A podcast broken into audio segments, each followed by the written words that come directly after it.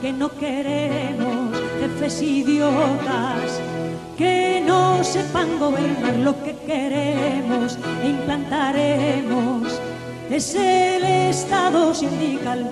Yo he dicho infinitas veces que estábamos en contra de toda política internacional imperialista. Por eso, los hombres honrados de todos los pueblos se suman a nuestra tercera posición.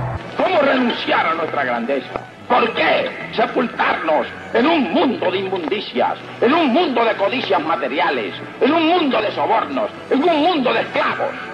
¿Por qué no se levanta ese pueblo a la grandeza que le llamó el padre la patria? ¿Qué tal? Muy buenas noches, muy buenas tardes muy buenos días, dependiendo de dónde nos escuchan y en qué momento. Este es otra vez más el Cholo que hace aquí por YouTube. En esta oportunidad eh, vamos a conversar justamente sobre lo que está aconteciendo en el mundo y también, por sobre todo, su contexto histórico, pues, ¿no? Eh, este conflicto que ha llevado ya un buen tiempo entre Rusia y Ucrania, unos este, ocho años más o menos, más o menos. Incluso eh, podríamos decir que ha habido algunas cosas antes, ¿no? Con la Unión Soviética, etcétera, pero eh, actualmente el conflicto este en sí ya lleva unos ocho años germinándose y esta es la, la consecuencia de, de la, de la tan, ineficaz, tan ineficiente diplomacia entre, entre el Estado ucraniano y, y Moscú, ¿no? Eh, por, un, por los factores que sean. Pero bueno, eso es básicamente lo que vamos a tratar hoy. Eh, aquí con nosotros está de nuevo una vez más Francisco Mazuco. ¿Cómo estás, Pancho? Bien, muchas gracias por haberme invitado. Buenas noches, supongo, a los que nos ven ahora o buenos días cuando nos vean. Así es, exactamente. eh, ese es el tiempo de las máquinas, ¿no? Ahora te pueden ver este de día. Tiempo, de, así, tiempo asíncrono, pues, ¿no? Y bueno, aquí en el panel estamos yo y también Lizardi. ¿Cómo estás? ¿Qué tal? Es que estoy muy contento de estar aquí, ya de vuelta eh, con el Shadowcast y bueno, muy emocionado por el tema de hoy. Que, que bueno, ya, ya, ya era hora de, de marcarlo y pues bueno. Sí, porque nos habían estado preguntando sobre eso de, de, la semana, ¿no? Incluso también mandamos un par de memes ahí por ahí. También, y sí, sí. y todo, sí, sí, sí. Eh, pero ahora lo, lo importante, pues, ¿no?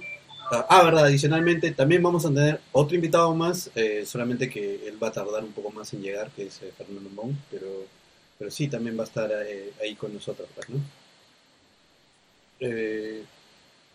Pues bien, este, Lizardi, ¿tú qué, qué, opinión tienes? ¿no? ¿Pensabas que iba a llegar la guerra tan pronto? Hombre, la verdad, a mí, a mí me tomó por sorpresa. Este, no, no creí que escalase hasta ese punto y, y la verdad, como como lo llegamos a discutir con Kench hace unos días en, su programa, eh, pues la verdad es, es, algo que cambia el juego por completo y el panorama le da, le da un giro pues bastante inoportuno, ¿no? Realmente yo, yo en lo personal no, no creí que las cosas se fuesen a desenvolver de esta manera y, y, sin duda es un gesto pues importantísimo, es ya de, de algún modo desafiar todo el orden eh, imperante y, y, pues bueno, eh, es, es algo que creo que a todos nos tomó un poco eh, sorprendidos, ¿no? Pese a los antecedentes. Sí, sí, sí, aparte también está el tema ¿no? de que hace mucho tiempo que Europa no estaba en guerra, pero el tema claro. es que no, no, eso no es de todo cierto, porque ya existió la guerra, eh, los bombardeos que le hicieron a Serbia, está también este, la guerra chechena, ¿no? Eh, ruso-chechena, de ahí también está la guerra con, bueno, el conflicto bélico que tuvieron eh, muy fue, también no fue tan largo con, con, Georgia. Entonces no es que, no es que Europa, ¿no? Europa con, con, con V, ¿no? Europa. Este, no haya estado en guerra, se ha estado en guerra. Solamente que la parte que a ellos les interesa no, no están en guerra. Es este, justamente la parte la Unión Europea, este, la parte pro-OTAN, etcétera, todos valores occidentales, todo, toda esa cosa. Esa, ese lado de Europa no, no, está, no está en guerra. Y ahora sí se ha venido. Pero, o sea, tenía, tenía cierto sentido, porque eh, si iban a atacar, tenían que atacar ahora. Porque si no, eh, no podrían haber tomado ventaja. Pues. pues era, claro. se venía. Se, o sea, era o no era simplemente. Bueno, eso. Pero sin más, aquí este, conversamos con volviste. ¿Cómo estás? Bien, muy bien. Sí, la verdad es que la situación en verdad tiene como dos momentos. Y el momento que uno ve siempre es el momento material, que es el fácil de ver. Pero digamos que todo desarrollo geopolítico se da primero en un plano formal y después en un plano material. El plano formal, que es el decisivo, es el plano de la política. Es el momento en que se hacen las alianzas, que se hace la diplomacia, que se hacen las reuniones, se estrechan las manos entre los jefes de estados y dicen, por ejemplo, bueno, Ucrania quiere ser parte de la OTAN, Ucrania quiere ser la Unión Europea, Ucrania quiere ser Occidente y Ucrania quiere estar en contra de Rusia. No nos importa Rusia. Es una expresión de deseo, es una firma, un papel que a nadie le llama la atención y que pasa, ¿no? Y se acumulan como tratados, como promesas. Y después se pasa el momento material en que ese país que eligió ser un enemigo en el plano formal, después pasa a ser un enemigo en el plano material como una potencia armada, que es el momento en que se cumplen los contratos, que se cumplen los pactos, que la alianza que uno ha hecho empieza a pagar, entonces viene la OTAN, pone una base, vienen las armas que han prometido, vienen los acuerdos de defensa mutua, por lo cual si uno ataca a Ucrania en ese momento es como que atacase a Inglaterra, Estados Unidos, Francia, Alemania. Entonces, el segundo momento, que es el material, que es el muy visible, que es un momento militar donde ya se levanta una potencia armada, ya es tarde, digamos, si uno quiere dar un ataque en ventaja para el propio país. O sea, lo que uno tiene que darse cuenta es que había una guerra en cierto sentido declarada, pero solo en el plano formal. Una guerra por la cual Putin iba a estar del lado, digamos, de, la, de, los atacados, pero a largo plazo.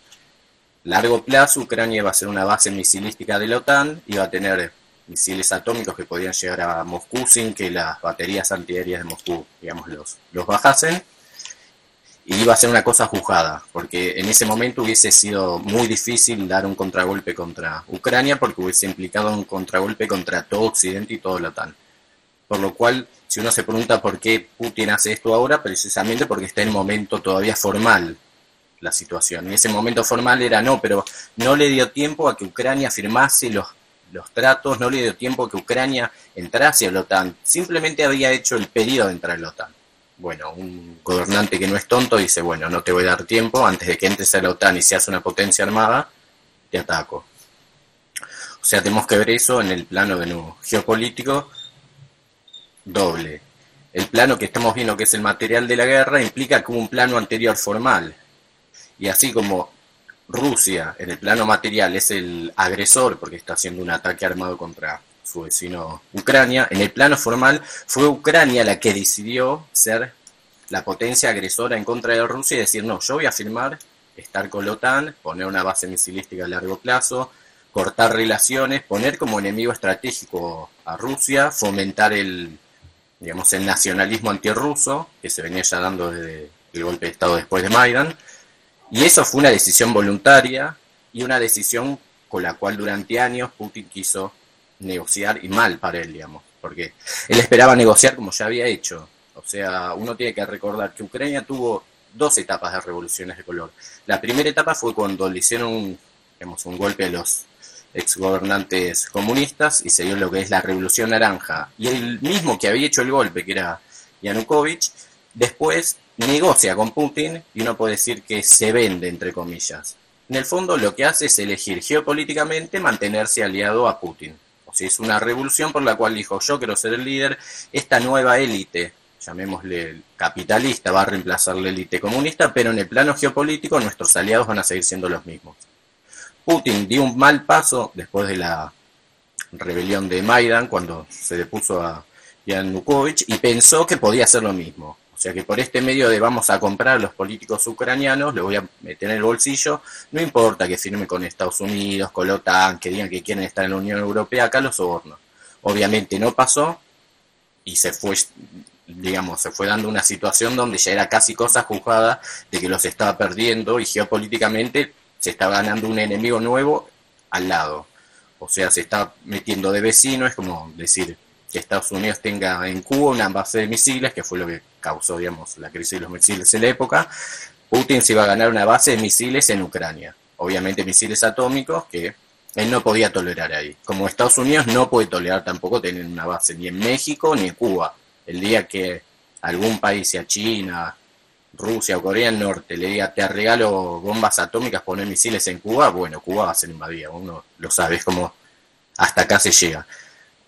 Entonces, de nuevo, repitiendo, el error, digamos, de Putin fue esta mala visión de creer que la revolución de Maidan iba a ser una revolución de color tal como la anterior, donde iba a poder negociar con los golpistas, cosa que no se dio.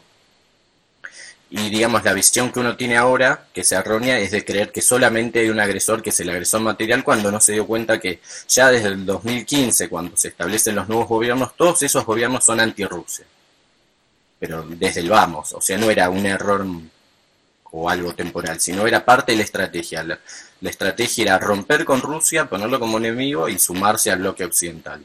O sea, en el plano formal de la diplomacia eran agresores en contra de Rusia. Y obviamente, si uno se mete con una potencia en estos juegos, está siempre el riesgo de pasar al plano armado. En especial si la potencia armada, como es Rusia, le va mal en la diplomacia y no le queda otra carta que las armas, sabiendo de que en armas es mucho mejor. O sea, uno tiene que también contemplar eso. Y con eso, obviamente, amenazó Putin durante mucho tiempo, por eso también se, se tuvo una situación donde cada semana se decía la semana que viene invade Rusia, porque obviamente con eso estaba amenazando Putin, y uno sabía que era, digamos, el punto límite febrero por un tema logístico, del clima, de, que después el, la tierra no, no es buena para que pasen los blindados y demás.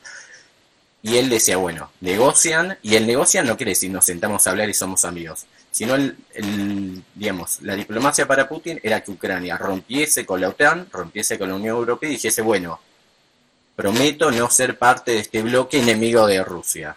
Y después soy independiente en todo el resto. O sea, no, no les importaba con quién comerciaban o con quién tenían relaciones. Sí les importaba con quién formaba una alianza militar a futuro Ucrania y con quién iba a formarlo, bueno, con el bloque, digamos, anglo-estadounidense.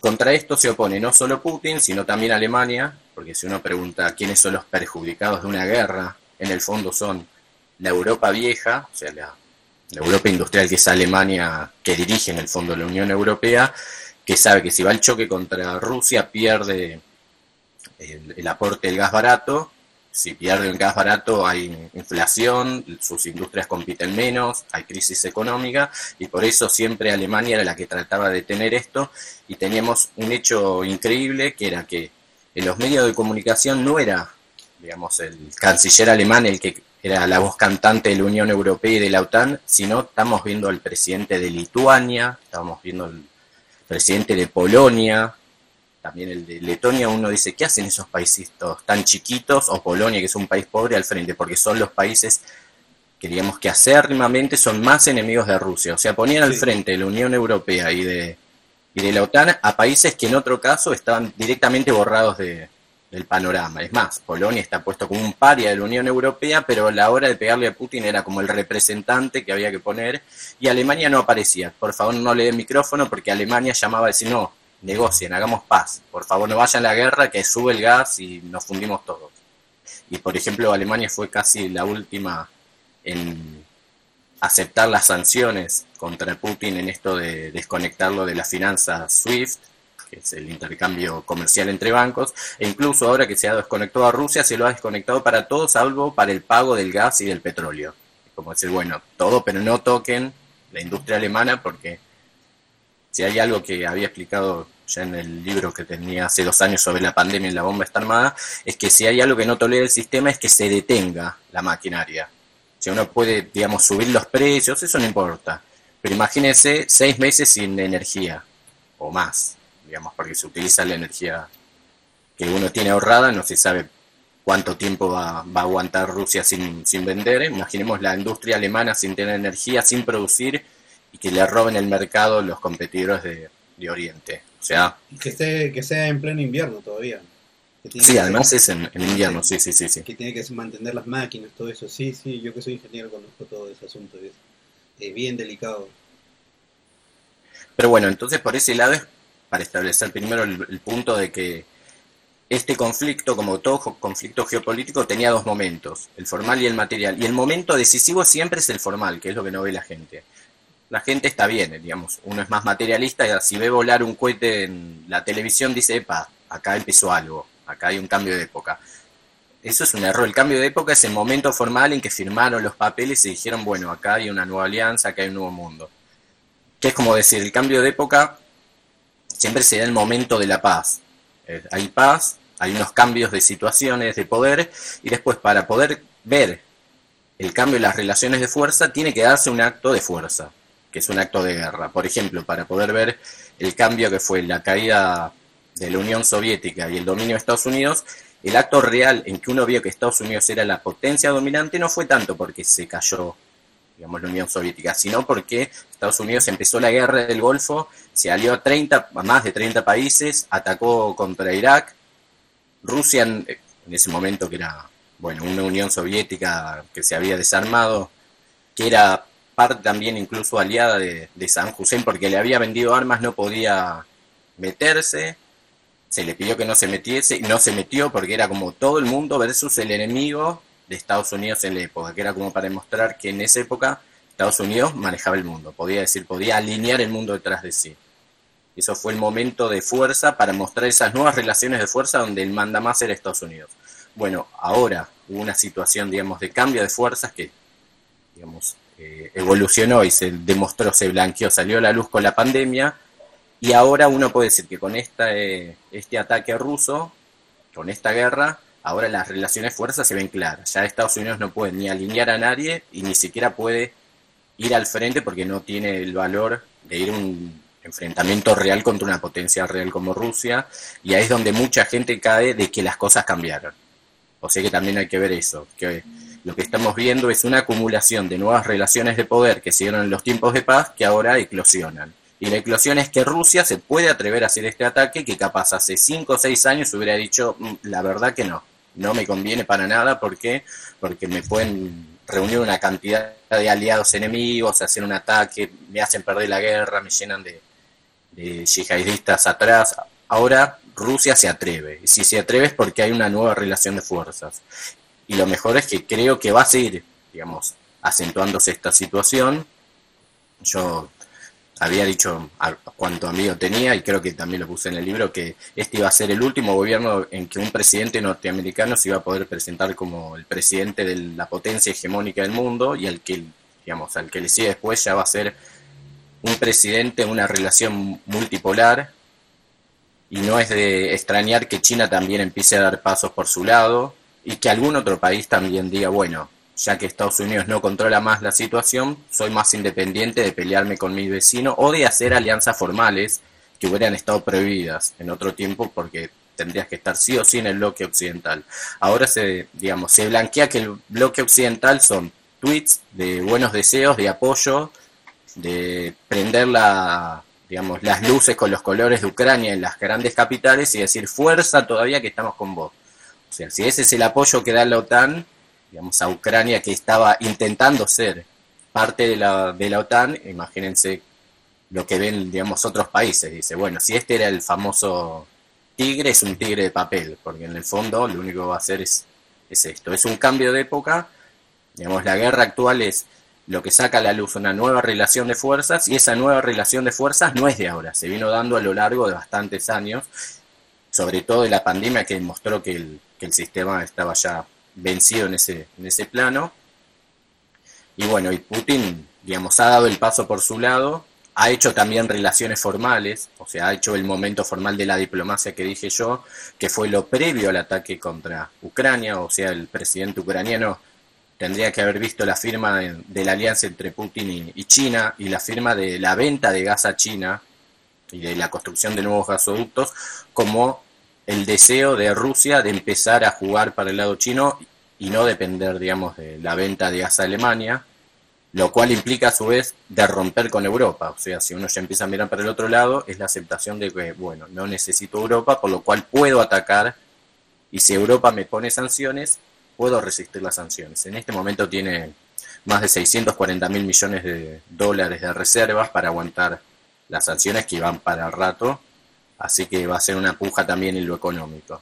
Europa y la OTAN y Estados Unidos han elegido eso, o sea, como único como única respuesta es la respuesta económica, la, el embargo, la sanción económica, y Rusia dice, bueno, voy a aguantar y voy a dar la respuesta militar porque estoy ganando. Así que obviamente la guerra terminará cuando le convenga a Rusia y, digamos, si querés, pues puedo contarte, bueno, cuáles son las posibilidades que se pueden dar de la guerra, te cuento ahora, no sé, decime, si no hablo yo solo.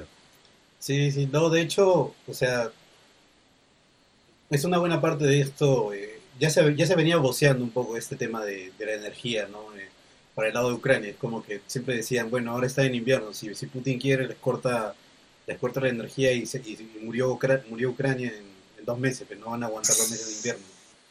Entonces, este, mucho, mucho de eso ya se venía voceando de, de una u otra manera, pero ahora sí lo que estamos viendo es todos estos ataques, ¿no? A, este, justamente a sus centrales eléctricas, sus eh, objetivos estratégicos, pues, ¿no? A diferencia de... También vemos, ¿no? Que el tipo de, de avance militar que ellos tienen es distinto, porque vemos que ellos sí atacan puntos estratégicos, en cambio Estados Unidos es como que, bueno, ataco eso y también civiles y, y lo que salga, ¿no? Tipo, y lo que surja. Entonces, sí, no sé, César, ¿tú tienes, eh, ¿tú quieres mencionar algo en este punto? Hombre, yo, yo recuerdo que hace unos días se discutía, ¿no? En círculos de allá de, allá de España, eh, sobre todo de tercera posición, que estaban comentando el asunto, que, que, Rusia está avanzando muy lentamente porque las bajas civiles y, militares habían sido muy pocas, pero es que no, no es realmente el caso, sino que están teniendo cuidado con el tipo de avance que, están teniendo. No, no, no creo que, que, lleven un paso lento por, el, por, por circunstancias, sino por elección.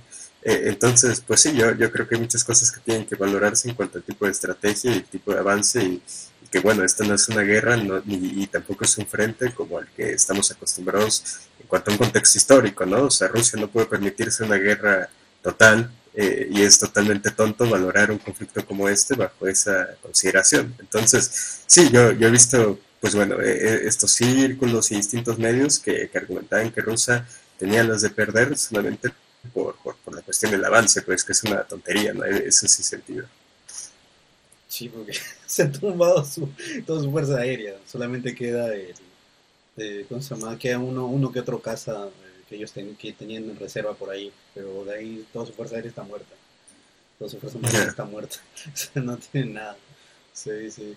Pero eh, es verdad también lo que decía este, Francisco aquí, el, el punto este de la, de la de la diplomacia, que era todo lo que formalizar todas las alianzas, todos los, eh, los futuros posibles conflictos y todo eso. Me recuerda bastante a Sun Tzu y el arte de la guerra, ¿no? Que decía que la diplomacia también era otra forma de guerra. Entonces, este, eh, de hecho, me parece que los chinos tienen bastante, bastante inculcado este, este tipo de cosas, ¿no? Pero podemos hablar de eso después también. Entonces, eh, sí, por favor, síguenos comentando de tus expectativas. Bueno, más que expectativas serían las posibilidades que uno puede encontrar de cómo va a ser la guerra. O sea, si uno pregunta, bueno, ¿cuál es, digamos, la, forma en que terminaría bien para Rusia, la forma en que terminaría mal para Rusia y la tercera salida no esperada? La forma que termina bien es obviamente hacer una guerra relámpago con una paz relámpago. A todos aquellos que digan esto está yendo lento, les recuerdo que van cuatro días. Cuatro días. Estados Unidos creo que tardó seis meses en la guerra del Golfo, que es puesta como la gran victoria, y tardó muchísimos meses más porque además formó, digamos, las posiciones de combate llevándolas mientras San Hussein lo veía de lejos, como le ponían los barcos, le construían una base militar en Arabia Saudita, le hacían, digamos, todos los movimientos y después para atacar tardaron seis meses, uno se olvida, tal vez porque estamos ya en una época muy del TikTok, de, tiene que ser ya, quiero la noticia ya en dos horas. Bueno, hay, hay ritmos, la gente se cansa, se hace de noche, hay que dormir. O sea, los soldados no pueden tomar digamos, un país en un día. Si lo toman en un mes, es rapidísimo, es una guerra relámpago y es un éxito. Digamos, es lo que necesita para ganar. Es más, si uno pregunta qué es lo que necesita Putin y qué es lo que haría yo si fuese Putin, tiene que ganar de más. O sea, para hacer una guerra relámpago y poder hacer una, paz relámpago en la cual mi enemigo firme, sí o sí yo tengo que ceder con un tema de diplomacia. Yo no puedo sentarme en una mesa de negociaciones de manera, digamos, dura y decir, no ofrezco nada, rendite y no te ofrezco absolutamente nada. Entonces, para ofrecer hay que ceder. Y para que, para que uno pueda ceder, tiene que tener territorio ganado de más. O sea, el plan de Putin en verdad es tener todo el este de Ucrania, que es una zona de, gente que habla ruso, ruso, eh, ruso parlante, y después todo el sur que es para tener el, control de la salida al mar y hacer del mar Azov un mar casi interior de, Rusia y el mar Negro, la mitad del mar Negro está estar solo para Rusia. Para tener esas provincias y quedarse con todo lo que es al este del, del río Níper y poder, digamos, hacer, como dije yo, una negociación que sirva, hay que ofrecer algo. Entonces, lo que va a hacer Putin es ir más allá, tomar provincias que no quiere, para después sentarse y decir, bueno, mira, qué bueno que soy, que en lugar de quedarme con 10 provincias, me voy a quedar con 5. Y la otra parte va a decir, muchas gracias, me da 5 provincias que igual ya las había perdido militarmente. Eso es el objetivo, digamos, de máxima de Rusia, poder dejar a Ucrania como un país nuevo, que sea solo la Ucrania del oeste, que, digamos, no, no tiene gente ni de raza rusa ni de idioma ruso, que no está relacionada históricamente con Rusia y que es muy anti-rusa en el fondo, y quedarse con la parte del este que podría apoyar a, a Putin y con la parte del sur que estratégicamente quiere. Tendría que también destruir Kiev como capital, o sea, o desarmarle y decir un mitad para cada uno, un estilo de Berlín que sería un poco lío, o decir que era como ciudad que nadie puede poner como capital o se la queda él. Y a cambio se llevaría la capital lo que es Lviv o Leópolis, no sé cómo se dirá, en castellano se dice Leópolis, pero bueno, que es una, una ciudad de la región de Galicia, que es la parte ucrania del oeste, y darle eso a los ucranianos con la promesa, más que la promesa con, digamos, algo en firme, de que no van a ser más parte de la OTAN, de que van a renunciar a armarse con armas de lo que dirían los norteamericanos, destrucción masiva, o sea, con armas que puedan amenazar en el futuro a Rusia. Y no ponerse en contra nunca, digamos, obviamente, del bloque ruso. Eso es lo que va a ser el objetivo que tiene Putin en esto.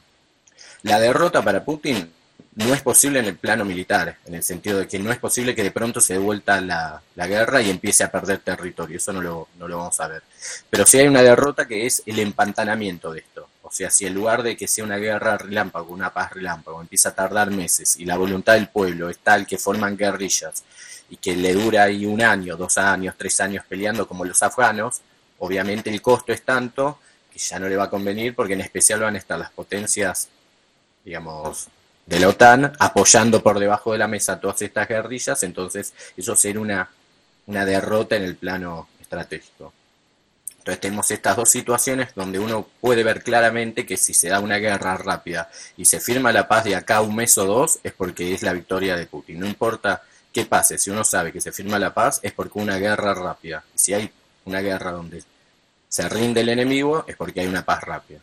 Después, si vemos que esto se alarga, hay una derrota de Putin. Y la tercera posibilidad siempre que está es la escalada militar, que es lo que también están esperando muchos quizás loquitos, que como creo yo que es Zelensky, el presidente de, Ucrania, que anda ya ofreciendo a aliados estratégicos que se metan en la guerra, y a pesar de que uno cree que, o sea, digamos, todos los analistas de medio pelo y los, analistas de Twitter cree que, bueno, acá en cualquier momento entra Alemania, vuelan tiros de los ingleses, los norteamericanos van a volar un misil, eso no va a pasar nunca. Lo que va a pasar siempre es una guerra a través de un intermediario, un proxy, una guerra proxy le llaman. Y el candidato más firme sería Turquía. O sea, lo que se puede hacer es que, bueno, va toda la presión a Turquía, Turquía cierre el paso del Bósforo, que es lo que permite que la flota del Mar Negro de, Rusia salga de ahí, no puede salir su flota. Turquía además lo, digamos, lo, rodea, puede atacar un aliado como es Armenia, que ya tuvo una guerra el año pasado contra Azerbaiyán y la perdió. Turquía tenía esa alianza ya con Ucrania y el próximo dron que están por construir de nueva generación de origen turco iba a ser fabricado en Ucrania, o sea que están bastante jugados, y ya hay varios que están proponiendo mandar tropas turcas no oficiales, digamos, no mandar el ejército, sino lo de siempre, mandamos los yihadistas, mandamos los voluntarios, que es como decir, bueno, meto a Turquía. ¿Por qué? Porque si Rusia tiene que responder a un avance de los turcos, y se mete con Turquía como país. Turquía es un país de la OTAN y entonces implicaría para Putin él meterse con todos estos tratos diplomáticos que yo dije que son lo decisivo en todo. O sea, uno no se puede meter con la parte esta formal ya firmada. Uno tiene que romper por debajo diplomáticamente o ir militarmente contra aquellos que no estén en estas alianzas. Entonces lo más probable que veamos, en caso de que haya una escalada, es que se quiera meter en el medio un país tercero como puede ser, bueno, Turquía ahora se le pidió a Israel, pero es imposible que entre Israel en la guerra porque tienen también una base rusa al lado en Siria, o sea, están los, los, rusos instalados en Siria, así que al primer tiro que haga un voluntario judío, digamos, en Ucrania, mandado por Israel, va a haber un voluntario del Hezbollah haciendo la respuesta acorde. Pero bueno, por eso hay una presión, digamos, a Turquía de, de ciertas partes, que sería la respuesta de la OTAN. Si uno se pregunta cómo va a ser la respuesta de la OTAN, va a ser esa. Porque nadie quiere en este momento tener una guerra real, o sea, en el sentido de una guerra, la OTAN versus Rusia, porque podría escalar una, una guerra total y nadie quiere una guerra total, porque acá se habla siempre de que hay que tirar una bomba atómica en, en Moscú o no sé qué, bueno, hay que recordarles que la primera potencia atómica es Moscú, o sea, en cantidad de ojivas militares anda muy cerca de los norteamericanos, pero las ojivas de ellos son más potentes, sus misiles son mejores en tecnología, igual da lo mismo, o sea, tienen para destrucción mutua asegurada, como dicen, dos o tres veces más de lo necesario. O sea, nadie quiere llegar a esa etapa, como saben que no se puede llegar a esa etapa, no puede haber un enfrentamiento total, por lo cual se utilizan estos estados vasallos, estados satélites para dar la lucha.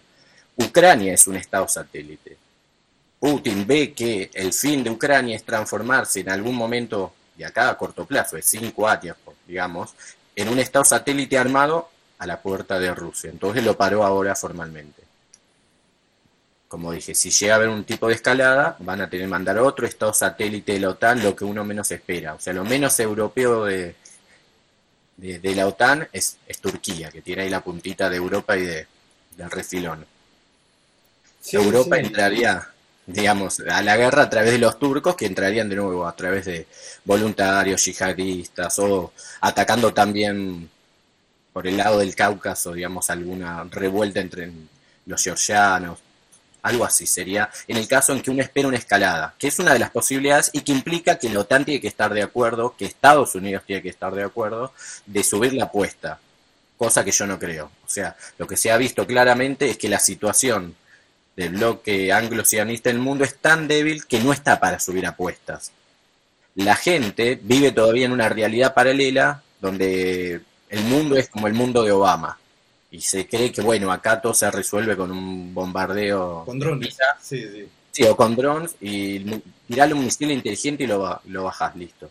Obviamente no, no le llega, digamos, a la cabeza que del lado ruso hay lo mismo y mejor, o sea, y también una capacidad de respuesta a eso, y que entonces del lado de la OTAN no tienen ganas de que se les devuelvan los tiros. O sea, que si vos mandás un misil inteligente a Moscú, te manden un misil inteligente a Londres.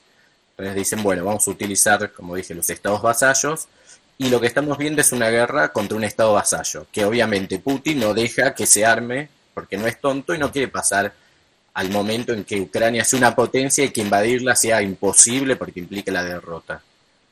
Lo que está haciendo es una guerra relámpago, le está yendo excelente, ya está a las puertas de la capital, o sea, los que dicen esto va lento, la verdad que llegar a las puertas de la capital del enemigo en cuatro días es, pero fantástico. No, no me fijo cuánto tardó Alemania en de Polonia, pero calculo que un mes, así que denle el mismo tiempo y, y creo que en ese tiempo van a firmar una paz digamos, con la intención de que sea de nuevo una paz relámpago en la que Rusia ceda algo, que obviamente sea mucho del territorio que ha conquistado, pero obteniendo todo lo que quería Rusia desde un principio. Y lo que quería desde un principio es lo que dije, la, toda la salida al mar, la zona sur, todas las repúblicas del este, y quieren la, no la promesa, sino en firme, digamos, todo ya, digamos, en, en papeles donde ella no voy a entrar en la OTAN y que la OTAN diga, bueno, Ucrania no va a entrar nunca más a la OTAN y listo. O sea, eso es lo que estamos viendo. Y obviamente, como la guerra le está yendo tan bien, creo yo, a, Rusia, uno no puede descontar que ahora empiecen a engolosinarse y a querer más. No, sé, digamos. Ah, claro, claro, sí, sí. Cómo piensa también el, lado victorioso, porque uno también cuando empieza a ver que esto era tan fácil, dice, ¿para qué vamos a tomar 10 provincias si tomamos el país entero? Una vez que tomo el país entero, pongo un gobierno títere y ya no tengo que firmar nada. Pongo un gobernador mío, pongo un oligarca que le gusta el dinero yo le paso el dinero y él hace lo que yo le diga, hace mis políticas, firma la paz, nos damos la mano, sonreímos y pasa a estar en mi esfera de influencia. O sea, eso es indudable que sí. si le va muy bien, yo había pues, pensado en esa, en esa posibilidad, ¿no? Que, eh, que justamente Putin se queda ahí, eh, hace la misma, ¿no? De voy a, voy a construir una democracia iliberal, ¿no? Etcétera. Y ahí es donde va a empezar a, a reclutar gente, pues ahí, este, sus dobles agentes, todo ese tipo de cosas, ¿no? Gente que, que o sea, son eh, carreristas, pues, ¿no? O sea, solamente les interesa avanzar su carrera y punto. No, no es necesariamente eh, leal al Estado de Ucrania, no es necesariamente leal a los ucranianos, sino a su, propio beneficio. Sí, eso, esa es una de las cosas que yo había pensado que bien podría, bien podría llegar a ese, punto, ¿no? Pero, o sea, sí, es como dices, o sea, tendría que, que poder haber conquistado básicamente toda Ucrania en, un mes o una cosa así, que, que sí, no... Bueno, está avanzando, como dices, ¿no? Está avanzando muy rápido, pero no eh, eso, eso, es algo como que todavía no, no se ve en el horizonte, ¿no? que, pueda conquistar toda Ucrania en un mes, una cosa así. No, pero igual está avanzando, al está avanzando muy rápido y hay un error de toda la gente que, digamos, no entiende de, temas militares. Cree que porque esto va lento al principio, esto es lento de por vida. O esto es como abrir una puerta trabada. Una puerta trabada tiene algo que la bloquea, una puerta de hierro, que uno empuja y al principio los jóvenes cuestan tanto que van muy despacito, despacito. Y después, por alguna razón mágica para, para uno, la puerta después sale a tal velocidad que él da un portazo y revienta todo uno y dice, ¿qué pasó? Y empujé con todo y al principio iba lento. La realidad es que una vez vencida la resistencia, lo otro es, es gratis. Es como decir, una vez vencida la frontera armada, donde están las trincheras, donde está el ejército ucraniano, la parte interior del país no está preparada para la guerra porque no fue puesta para la guerra por la misma Ucrania, porque no tiene tropas, porque no tiene trincheras, porque no tiene bases, porque no tiene nada. La cuestión es romper los lugares duros y después entrar rápidamente a lo que está ahí a, la buena de Dios, de bueno, acá tenemos civiles con un arma. Eso no es, digamos, un soldado. Eso, digamos, se conquista fácilmente y Putin está tratando de no hacer una una guerra sanguinaria al estilo que hace Israel, porque Israel, si uno ve como ah, cuando ataca a los palestinos, marca edificios en torre y dice, esa torre tiene terrorista, la voy a volar, váyanse, tienen dos horas, destruye el edificio. Putin, el único misilazo que se le pegó a una torre, que no era de él, era de un, misil antiaéreo que, que se desvió, tiene un montón de gente llorando, cómo van a tirar un misilazo contra una torre, y las digamos, las luchas que sean dentro de la ciudad de Kiev son cuerpo a cuerpo para tomar estos edificios. En lugar de decir, bueno, ese edificio está en el medio, bajalo un bombazo y que mueran todos. En el fondo no quiere hacer eso, entonces tiene que ir lento contra la resistencia. Una vez rota esa resistencia, después va a ser mucho más rápido el avance en profundidad, como se llama. Porque hay una línea de frente la guerra y donde uno ya dejó atrás la línea del frente, el otro es fácil. Porque uno es una ofensiva armada contra la retaguardia. La retaguardia no está preparada y hay zonas que directamente no tienen, digamos, militares. Hay zonas que pase por aquí, ponga la bandera y nos rendimos porque somos 15 personas con armas. Usted viene con tanques. Por eso, ojo, es, ese es el error de que, bueno, está tardando poco al principio, obviamente, está tardando en tomar la capital. ¿Y qué pasa cuando tome la capital?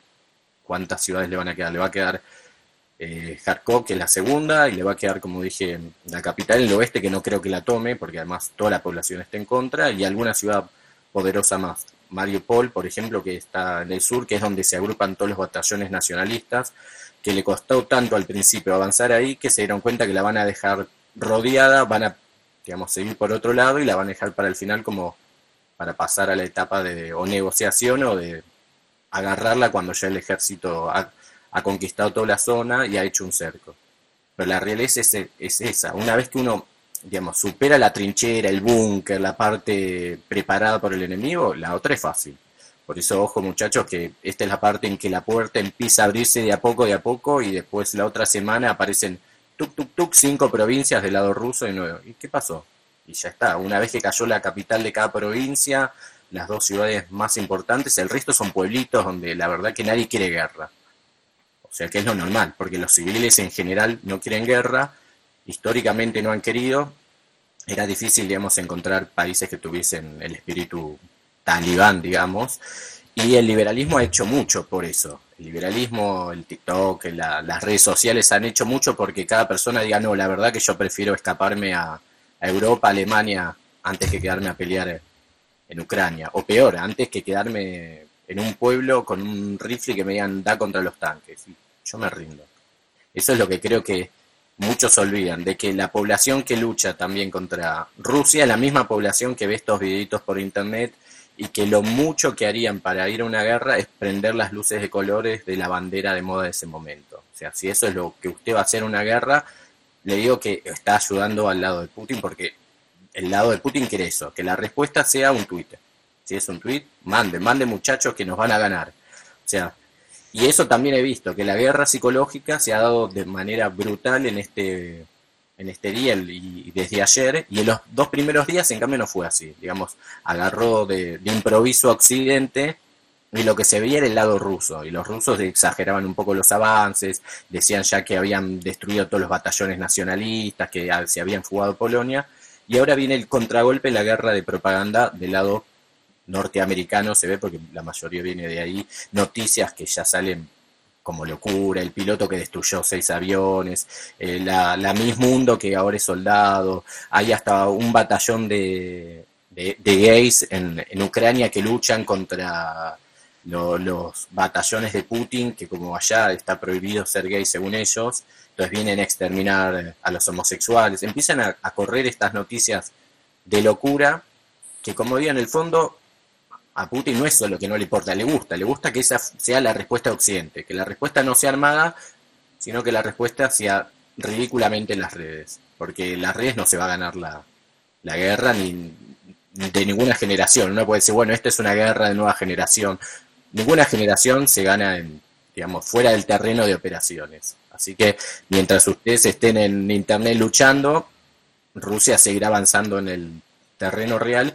Y muchos dicen, bueno, la OTAN ya se metió porque mandó armas o está mandando combustibles o mandan 500 misiles antiaéreos. La verdad que es como el hecho simbólico para decir, bueno, colaboramos, señores. Es como al mendigo darle una moneda, acá está Ucrania mendigando, le dice, tengan 500 rifles, colaboró. Acá mandó Alemania, mandó 500 cohetes antitanque, hicimos nuestra parte. Lástima que pierdan, porque van a perder, digamos si uno quiere ver un paso donde la OTAN realmente, uno diga, bueno, la OTAN acaba de inmiscuirse en el conflicto, la forma visible de verlo sería que se declare una zona de exclusión aérea y que digan que ahí no puede volar ningún avión de nadie, que es como decir no pueden volar la Fuerza Aérea Rusa, que es la única que hoy día está en Ucrania porque la Fuerza Aérea Ucraniana ya fue destruida. Uno dice es imposible, no, eso se hizo en Libia, se hizo en Siria, con la presencia de los rusos, que también están en, en Siria y tienen fuerza aérea en Siria, y Estados Unidos dijo, acá hago zona de exclusión y no se mete nadie. Es como decir, si se mete un avión ruso, lo bajo. Lo pueden hacer si quieren. O sea, si uno quiere ver si la OTAN se mete y, hace fuerzas, que digan, bueno, zona de exclusión esta parte, en cualquier parte de Ucrania, para proteger a los civiles. Si sea eso, voy a decir, bueno, la OTAN metió la cuchara. Hasta que no pase eso, que no va a pasar, y mientras la OTAN mande 100 rifles, 500 cohetes, 10 camiones con combustible, medicinas. Mientras haga eso, quiere decir que la OTAN, en el fondo, está dando el mensaje muy claro, simbólicamente, de que no va a inmiscuirse, de que hace esto para no quedar mal en los papeles y para la tapa de, los diarios estamos ayudando mucho. Pero en el fondo, la OTAN ahí está diciéndole a Putin, bueno, siga, siga nomás, porque nosotros vamos vía libre y no pensamos meternos. O sea, mientras mandemos algunas armitas, y para mí esto sigue un buen tiempo y sigue hasta que, digamos, Putin diga hasta acá llegue. Esperemos que sea racional y que cumpla, digamos, parámetros racionales como, digamos, elegir cierta parte de Ucrania y ceder el resto y, no se extralimite y, y, digamos, por una hibris, por una desmesura, después le termine yendo mal. O sea, por creerse que realmente puede, digamos, conquistar cualquier cosa, termina enfrentándose a más que lo que, que, puede. Como dirían los, los, norteamericanos, masticar más de lo que uno puede comer o algo sí, así. Sí. exactamente, claro. Es, también es lo que decimos acá, ¿no? El que, el que mucho abarca, poco aprieta. También la misma historia, sí, sí, sí. Yo de hecho sí pensaba que tal vez eh, eh, algunos de estos estados este, fantoches tipo Polonia, este, o Lituania, o algo así, se iban a meter, o Finlandia, por Finlandia pensaba que, más que nada iba, iba a ser, ¿no? Pero al parecer es como, como tú mencionas, ¿no? Que si es que va a ser así, van a, van a tratar, estratégicamente van a tener que agarrar un estado totalmente eh, lo más que lo más alejado de Europa, pero sin, sin, sin ser tan lejano, ¿no? Como Turquía. Y de hecho, sí, porque los turcos siempre juegan para su propio lado. Siempre han estado jugando para su propio lado todo esto. Quieren, yo conversaba con un, ah, la última vez con un, este, con un, con un camarada que él, hablaba de justamente que el, el nuevo ciclo eurasiático está dividido en dos, ¿no? que hay dos eh, vertientes, que una es la, el, el eh, turanista, ¿no? que es más por el lado túrquico, y el otro es por el lado ruso, ruso ortodoxo.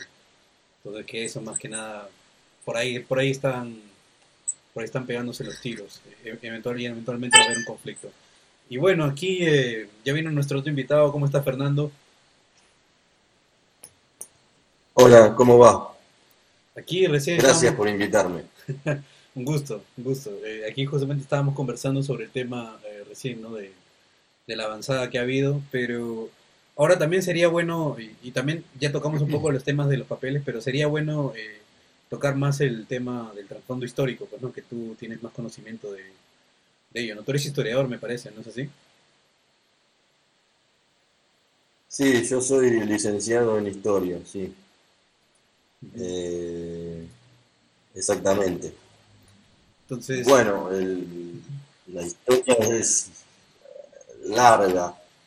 Uno podría empezar, uno podría empezar eh, hablando de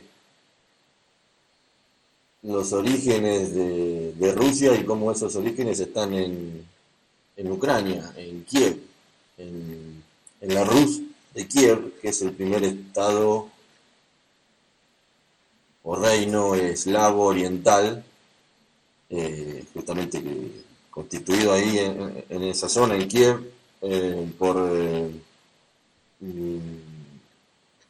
por, los grupos eslavos orientales rusos. de hecho, el nombre ruso o Rusia viene de, ese reino, de la Rus de Kiev.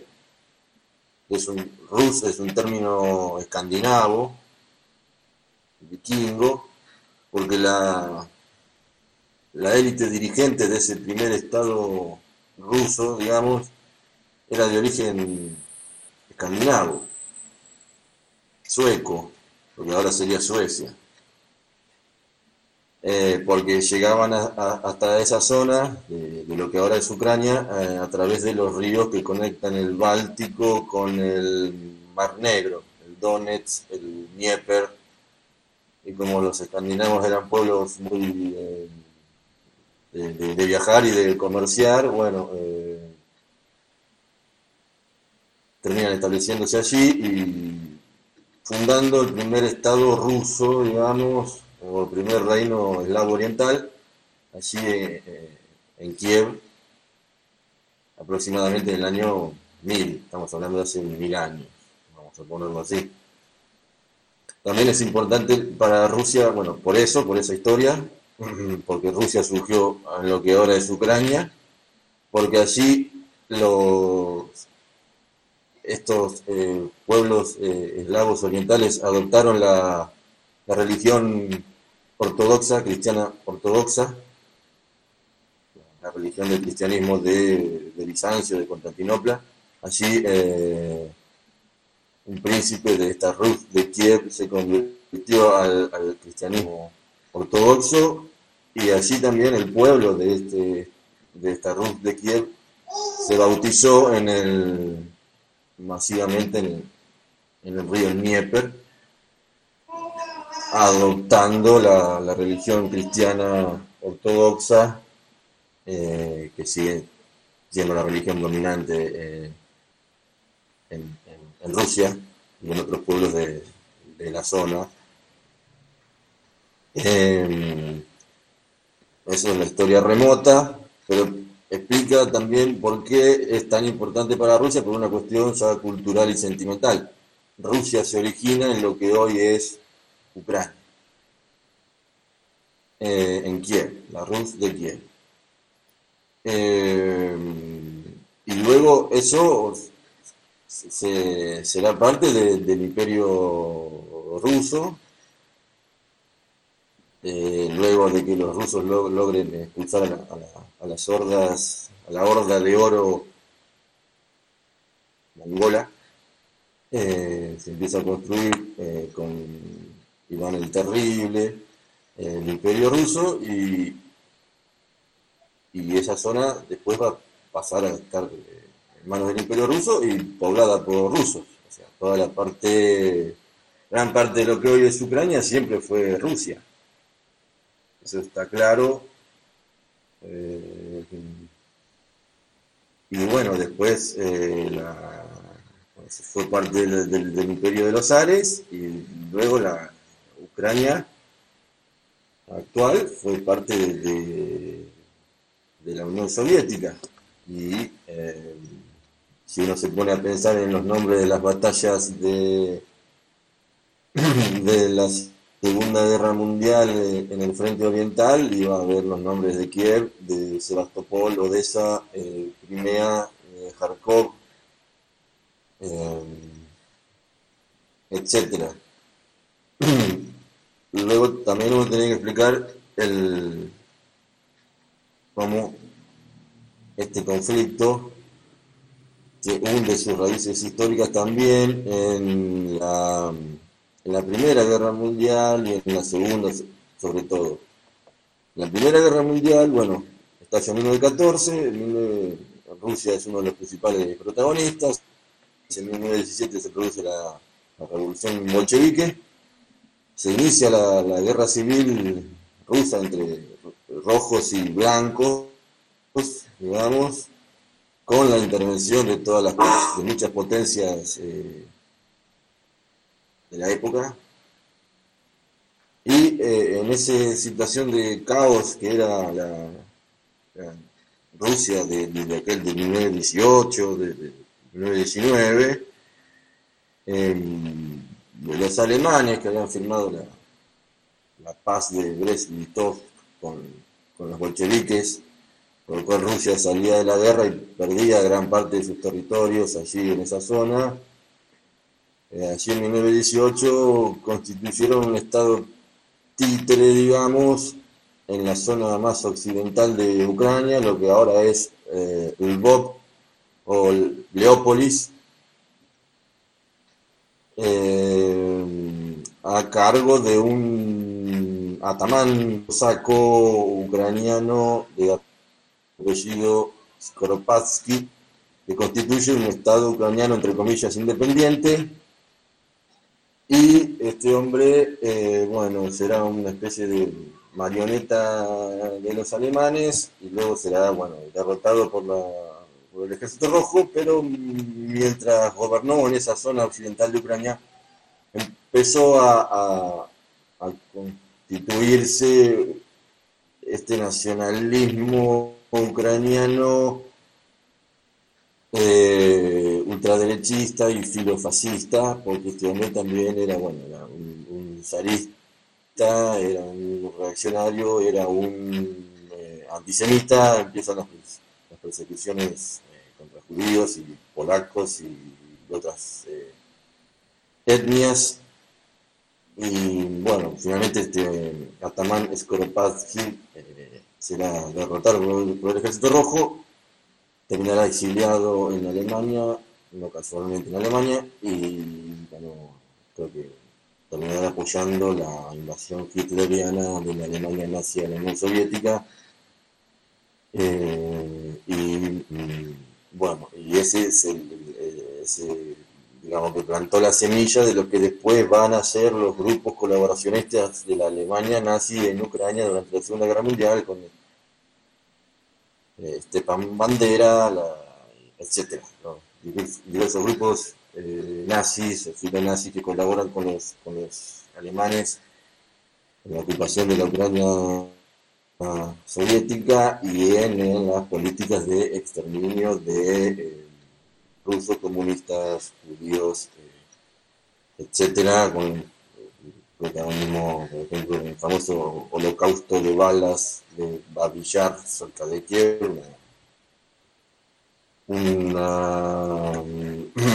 un descampado, digamos, donde eh, en, pocos días asesinaron a decenas de miles de judíos de, Ucrania. Ese es el origen de estos grupos como Batallón Azov, Svoboda, eh, Sector, que han tenido un protagonismo especial a partir del eh, golpe del 2014 del Euromaidán, donde eh, se hace lo que ahora se llama un golpe, un golpe de Estado, pero se lo disfraza como revolución de color, etcétera, donde eh, los sectores más nacionalistas y pro-occidentales de Ucrania derrocan a Yanukovych, que era el presidente de aquel, momento, 2014, porque él dio marcha atrás en un acuerdo comercial con la Unión Europea. Generalmente Yanukovych se lo considera prorruso, quizás es un exceso decir eso, lo que sí no era antirruso, digamos, pero para estos grupos era, ¿cómo sería? la marioneta de Moscú lo, lo derrocan con el, famosa revolución del Maidán, la Plaza Maidán, el Euromaidán, con el apoyo de Estados Unidos, la Unión Europea, la OTAN, todos los medios de comunicación, lo que ya más o menos sabemos, y como grupos de choque, eh, estos grupos herederos de, de, aquellos nazis que habían colaborado con los alemanes. Dice Héctor, eh, Svoboda, Azov, luego se van a transformar, enseguida se van a transformar en milicias, milicias paramilitares y luego milicias que van a, pasar, van a formar parte de, la Guardia Nacional de Ucrania y del Ejército de Ucrania.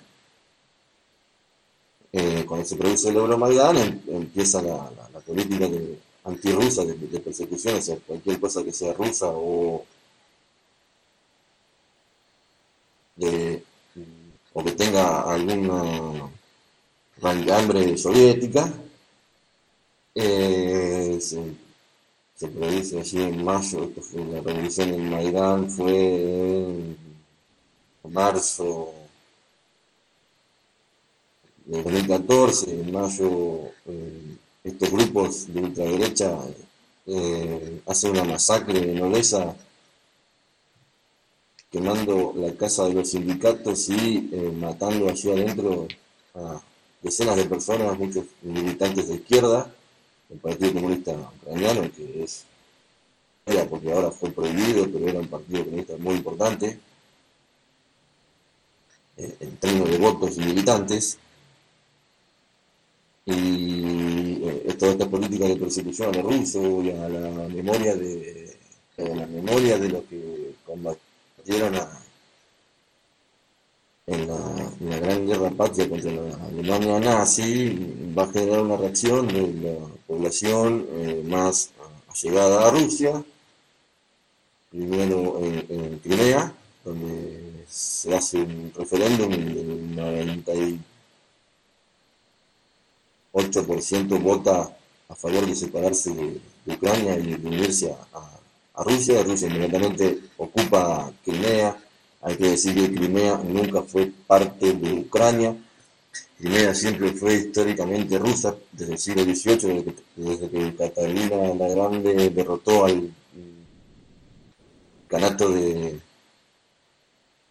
Crimea, que era un estado satélite del Imperio Otomano, eh, eh, con importancia estratégica porque allí en Crimea está Sebastopol y el puerto de Sebastopol es eh, el asiento de la flota rusa del Mar Negro, que es una eh, herramienta que tiene Rusia para eh, proyectarse sobre todo en el Mediterráneo Oriental y por ejemplo a Siria. Así que Rusia tomó Crimea para asegurarse esa base que ellos le estaban alquilando en ese momento a Ucrania por un acuerdo que se habían firmado entre Rusia y Ucrania al fin de la, Unión Soviética. Eh, Ucrania siempre había sido parte de Rusia, lo, que ocurre es que Khrushchev en el año 54, si mal no, recuerdo, eh, le había sacado de la República Socialista Soviética Rusa y le había puesto bajo administración de la República Socialista Soviética de Ucrania. Eh, claro, en ese momento no había problema porque eran todos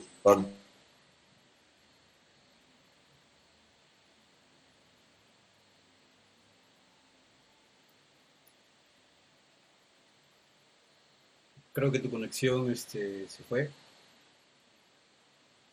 Sí, creo que se le fue la conexión.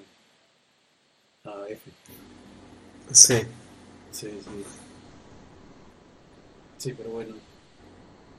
Es interesante todo esto porque también eh, eso me hace recordar un poco al, al, ejército negro, era, ¿no? ¿No, Lizardi? ¿Tú, ¿Tú, sabías un poco de eso, creo. Ya, ya, el tema de eh, Magno y demás. Sí, Magno y claro, exacto. Claro.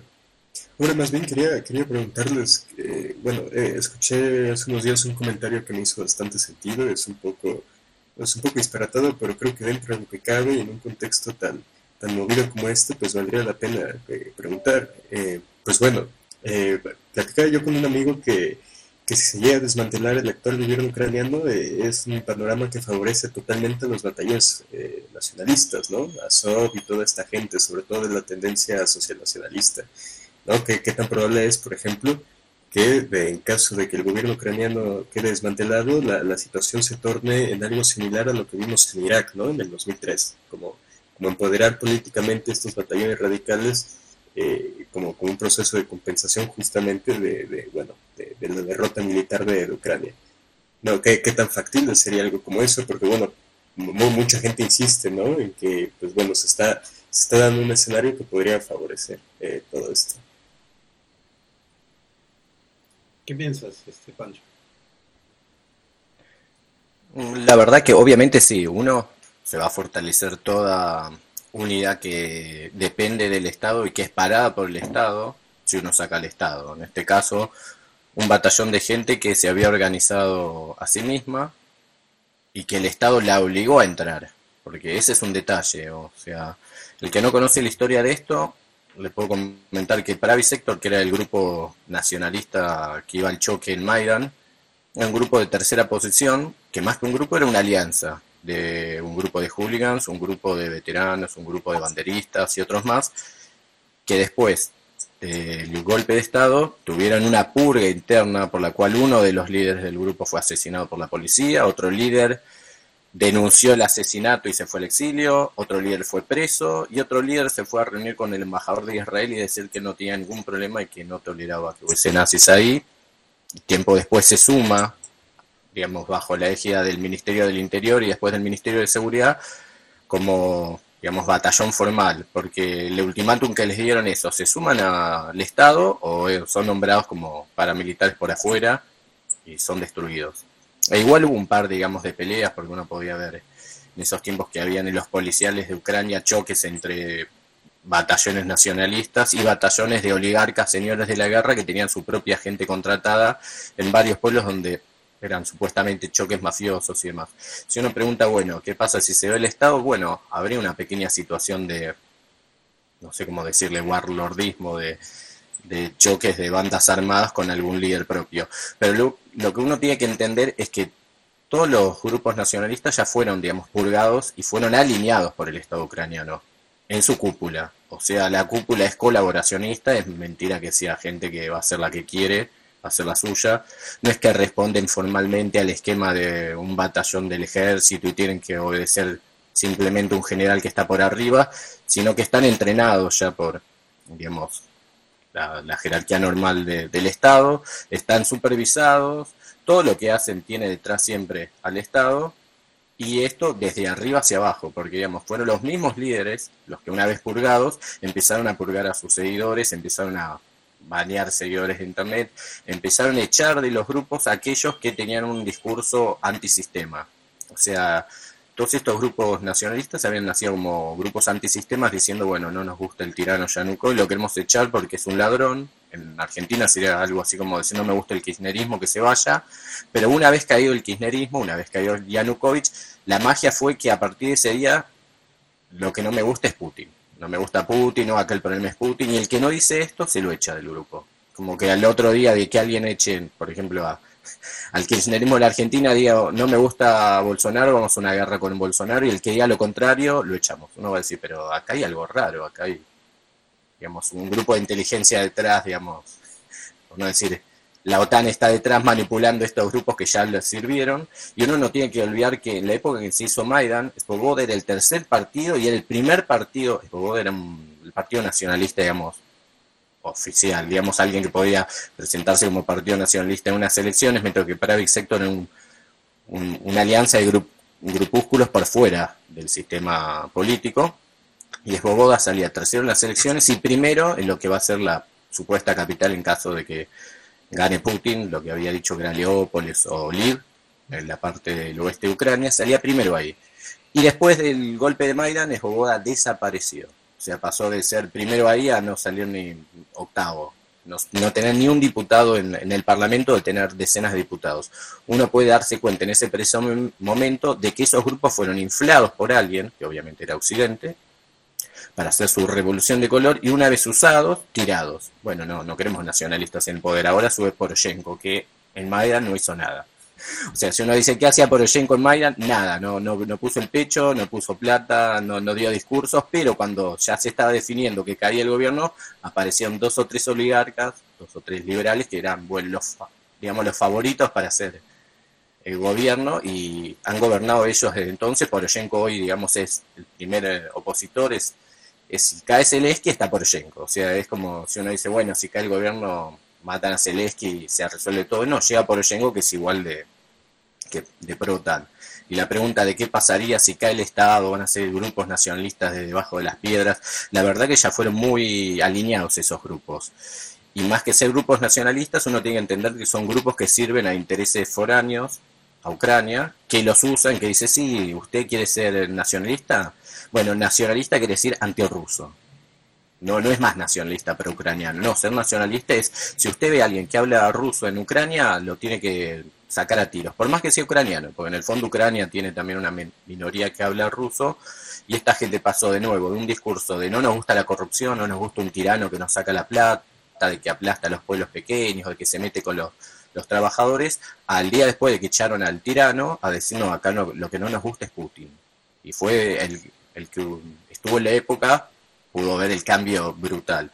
Así que la pregunta de si cae el Estado va a aparecer mágicamente un batallón de neofascistas del batallón Azov, le digo, es un poco ingenuo, porque el batallón Azov, digamos, en todas las presentaciones en que aparece con las banderas nazis, han aparecido con la bandera de la OTAN. O sea, y ahí también recibían burlas por eso. O sea, detrás de esta pseudo ideología nacionalista, lo que está es la ideología de la OTAN, que necesita gente que es capaz de morir por algo. Y la gente que es capaz de morir por algo ya se sabe que es gente que es fanática de algo, puede ser un fanático religioso, un yihadista, y en este caso alguien con una ideología.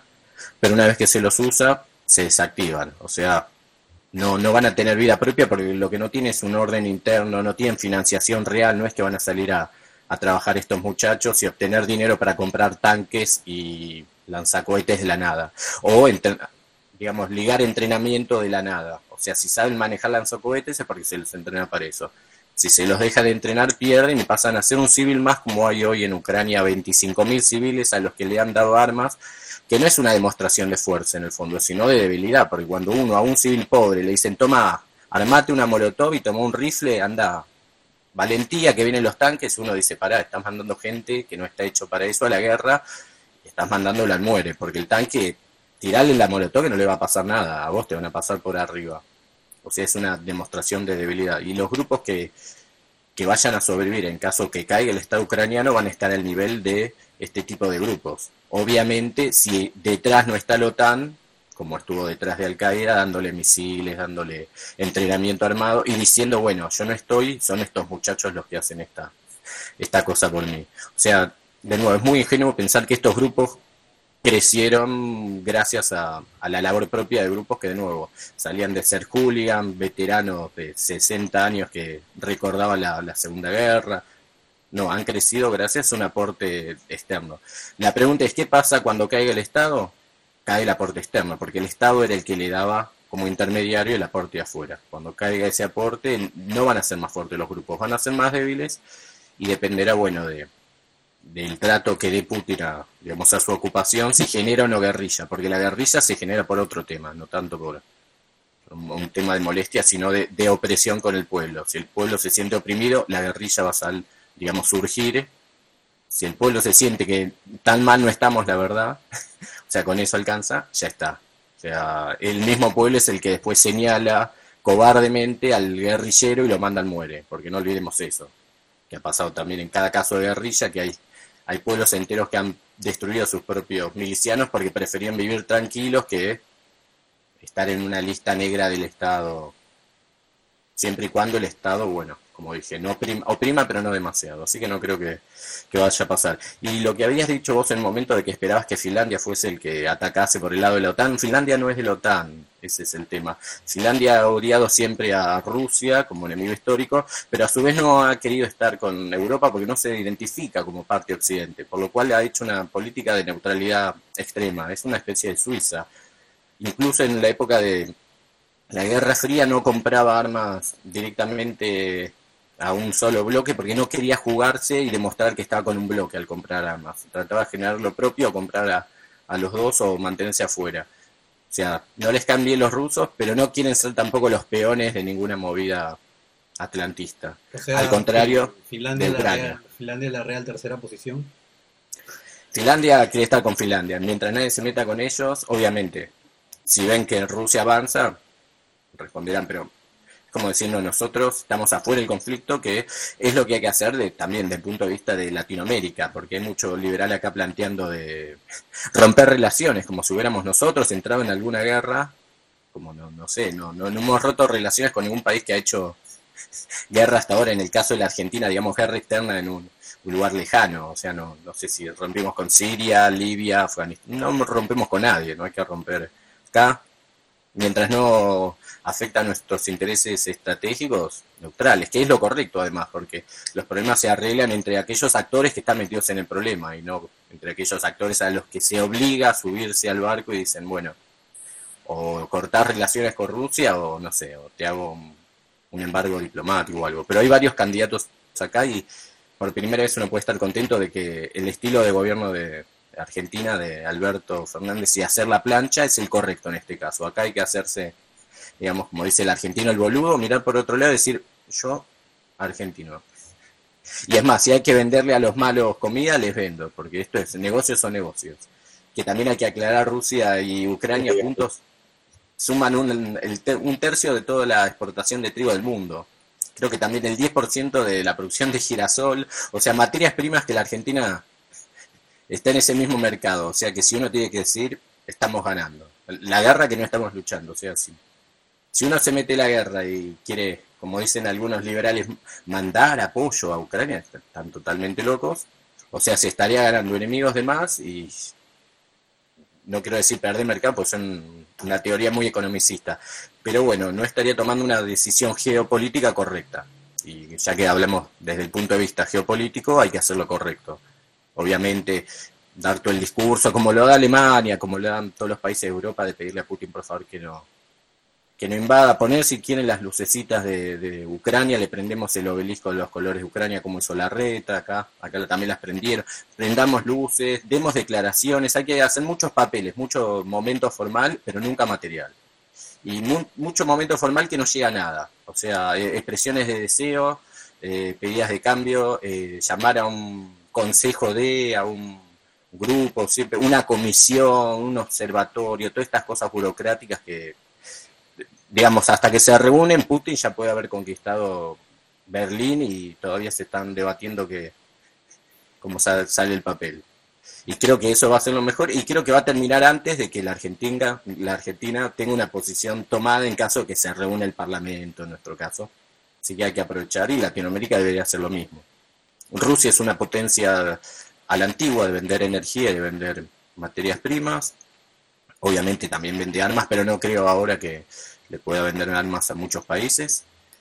Así que nosotros tenemos que ocupar ese espacio. O sea, el, digamos, si, si uno quiere ser realista, el, el punto de vista que más lo golpearía a Rusia sería que uno avance sobre sus mercados ocupando los lugares que ellos dejan libre por culpa de estos embargos que le hace Occidente. Nosotros somos en ese sentido muy occidentales y vamos a atacar, vamos a embargarle sus ventas de, trigo, esperemos, sus ventas de, girasol y sus ventas de materia prima, nos vamos a poner como, como reemplazo. Eso sería una respuesta, digamos, si uno pregunta, bueno, ¿qué, qué es lo que le conviene a, a Latinoamérica hacer? Bueno, hacerle ese ataque terrible de decirle no lo haga más Putin y cuál es su mercado que nosotros lo ocupamos ahora porque el lugar queda vacío y si no lo hacemos nosotros lo va a hacer otro. Y por ejemplo Estados Unidos ya lo va a hacer, ya prometió vender gas licuado en lugar del gas de, de Rusia, Qatar también, pero dijo que no le alcanzaba y además tarda años porque es un proceso que no se hace la noche a la mañana. O sea que ya están en fila muchísimos países que están ganando por la guerra. Así que ojo, porque uno también siempre que ve la guerra no ve los, los intereses detrás y los intereses detrás, ya había dicho al principio de la charla, eran del lado del anglosionismo, era acercar a los dos, acercar a Rusia y acercar a Alemania, porque una Alemania con problemas económicos para producir, con energía alta, no es competitiva y obviamente Rusia en un embargo total tampoco le va a ir también. ¿Y quiénes van a ganar? Los que estén afuera de la guerra mirándole de afuera. Por eso, como dije, Estados Unidos no solo la va a mirar afuera, es parte de su interés geopolítico mirarla de afuera y esperar a que se destruyan los enemigos entre ellos para después venir a reconstruir, ocupar el papel de Rusia, vender su gas. En el caso de los norteamericanos tienen shale gas que es carísimo de producir, por lo cual necesitan a alguien que lo pague muy caro. O sea que si aparece Alemania pagándolo, como ya dijeron, cuatro veces más caro que lo que le sale el ruso, milagro para Estados Unidos. Claro, y así también pagan su propia deuda interna. Sí, sí, sí. Bueno, Fernando, no sé, ¿tú, ¿tú qué opinión tienes de esto? ¿Cuál era la pregunta, Lizardi? A ver, para que la, para que la escuche.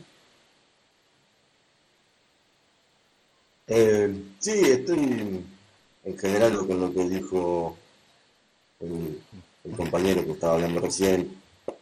Eh, yo le pido disculpas, no sé por qué se, desconectó internet, eh, por eso no, no pude seguir hablando. Sí, en general estoy, estoy de acuerdo, estoy de acuerdo que, que esa debe ser la posición de Argentina y países iberoamericanos.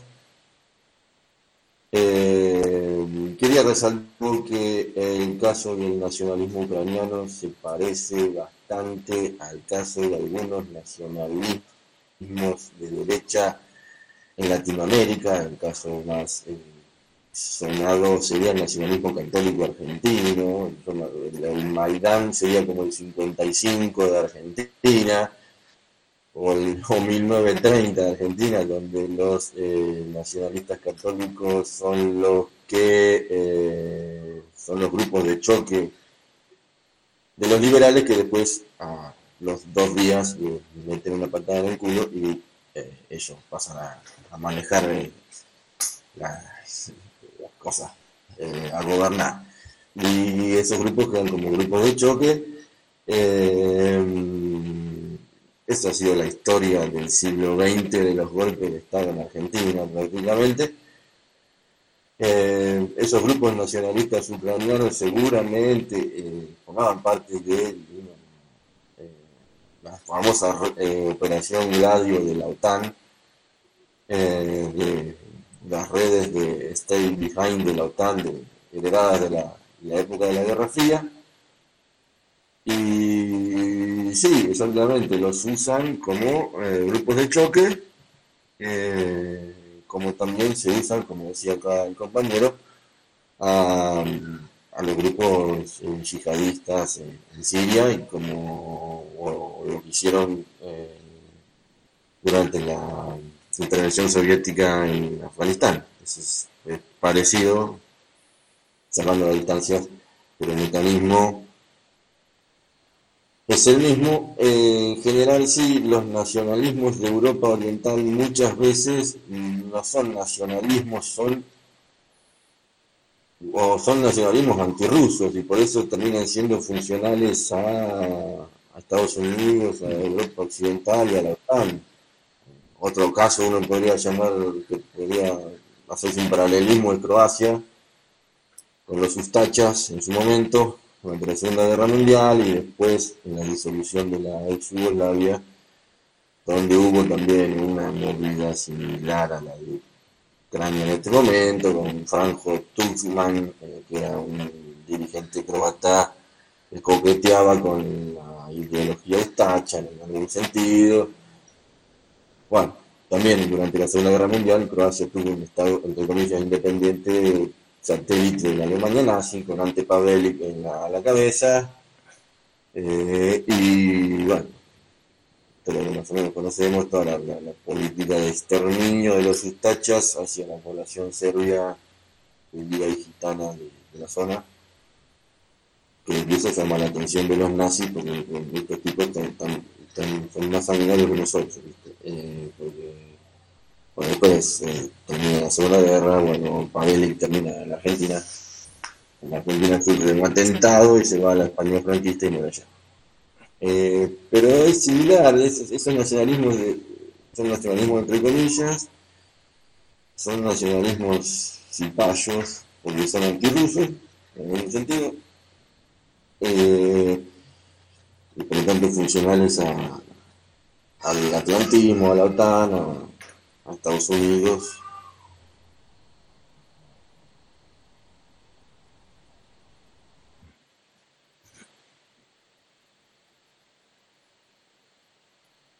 Creo que volvió a morir su conexión, jefe.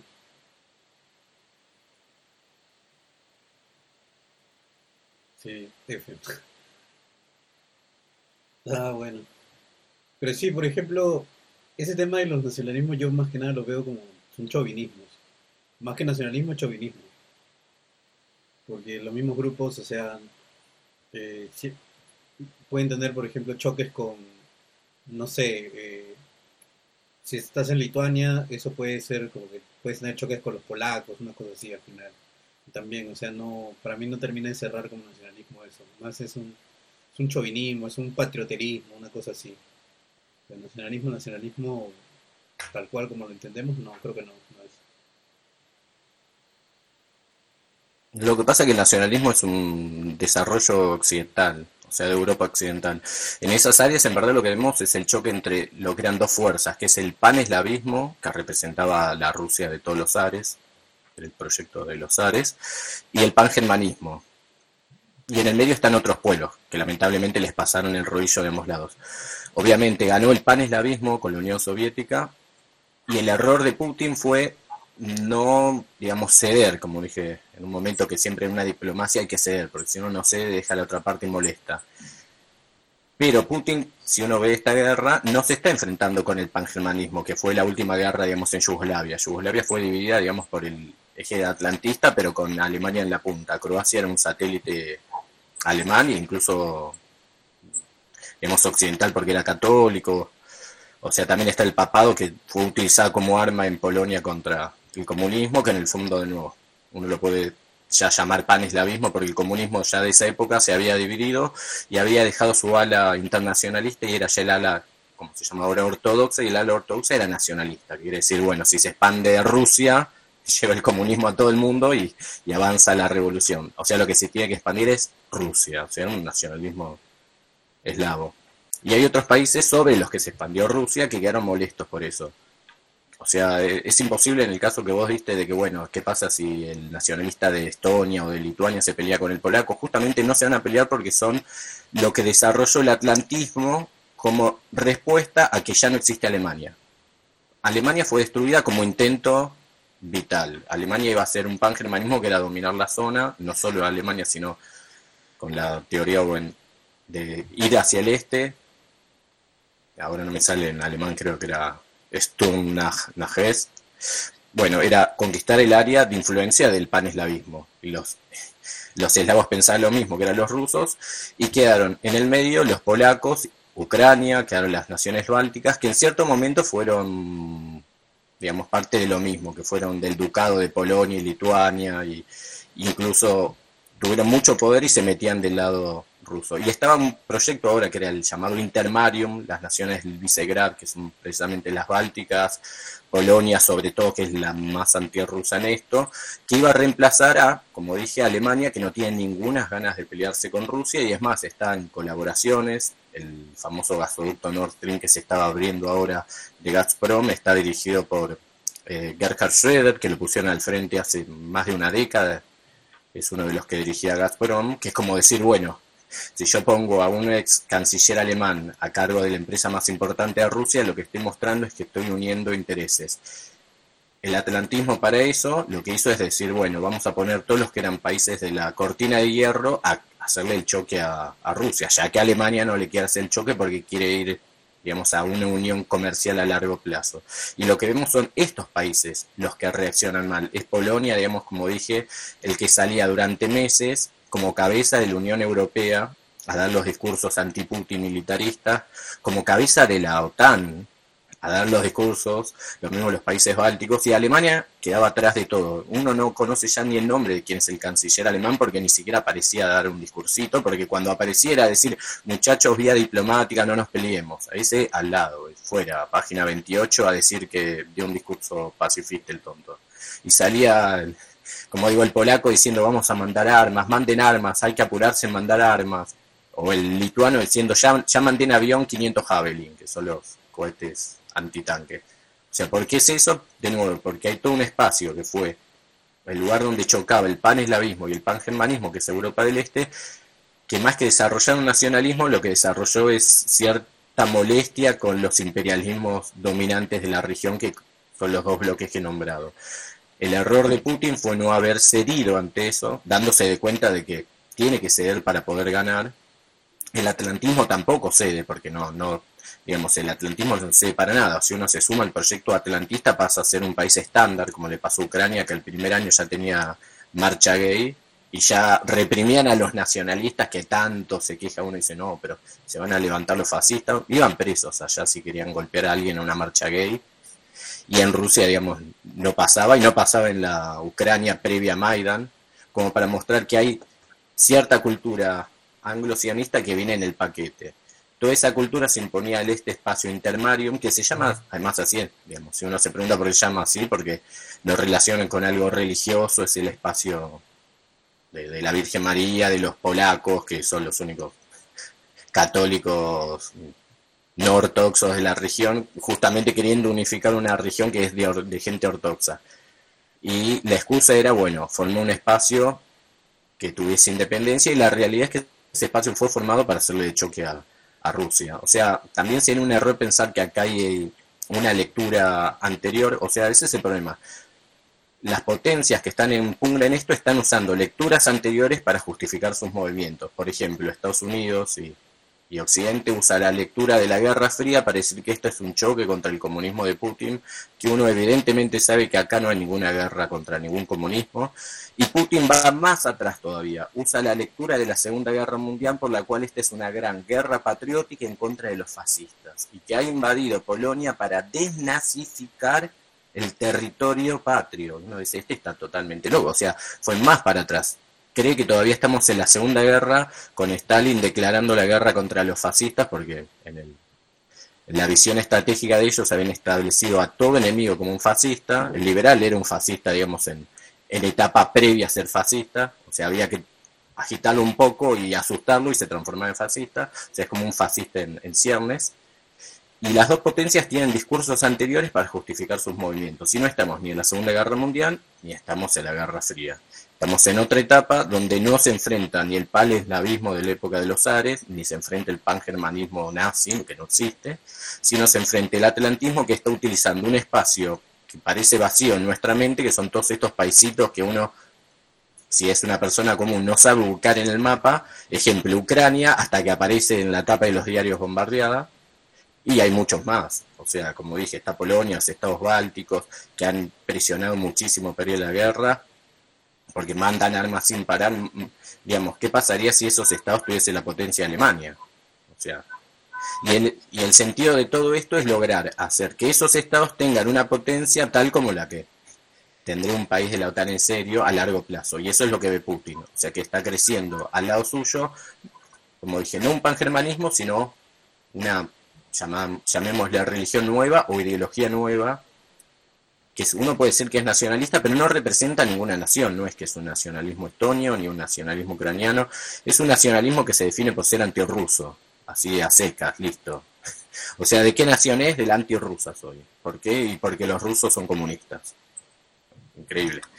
Y contra eso se ha levantado una cortina de hierro, pero esta vez la levanta Occidente. O sea, todos los países de la cortina de hierro ahora van del lado occidental contra Rusia. Como dije, el error de Rusia fue en cierto sentido diplomático no saber ganarse a esos países, porque también fue un gran error.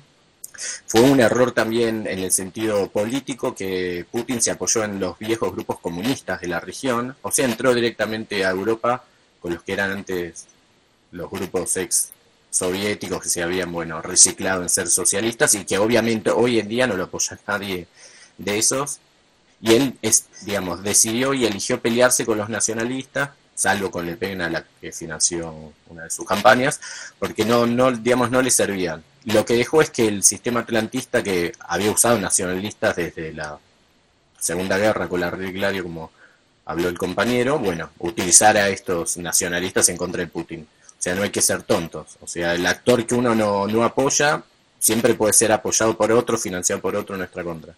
Lo que estamos viendo ahora es el levantamiento de una pseudo ideología, como dije, que no es nacionalista, sino es simplemente antirrusa, de parte de Occidente como colchón para detener a Rusia en su expansión geopolítica, que tiene, bueno, ya de larga una teoría, bueno, de digamos, siendo simple, la Tierra se puede vivir en un centro una periferia, el que controla el centro controla el juego, porque el centro llega antes a influenciar todo. Rusia y esa zona de Europa están en el centro, le llaman el corazón, el Heartland, entonces todo el que no esté en ese centro lo que quiere es que se destruya la región para que los que están en el centro no ganen.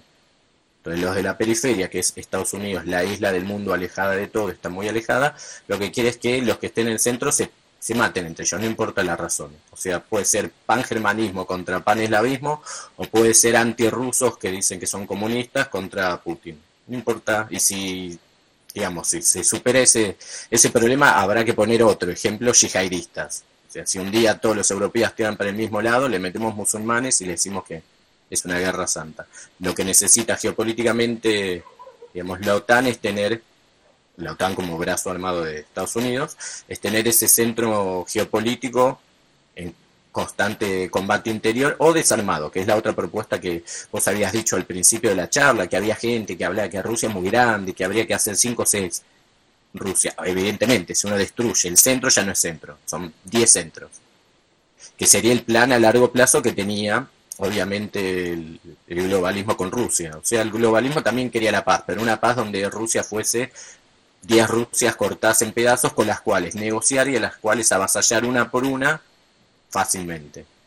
Como dije, el arma para eso es poner un bloque que Rusia vio llegar, que es este bloque intermarium con Polonia al frente, que es el, que más presiona para esto. Ahora Polonia va a recibir a los refugiados y es la que está mandando armas, digamos, comparado a Alemania y otros países, los que más colaboran con armas, y bueno, los países bálticos, que también colaborarían si fuesen más potencia, pero un país báltico es casi como una muy chiquita, es como decir que Uruguay colabora, o sea, no cuenta. Sí, Aparte también su economía es bastante baja de ellos.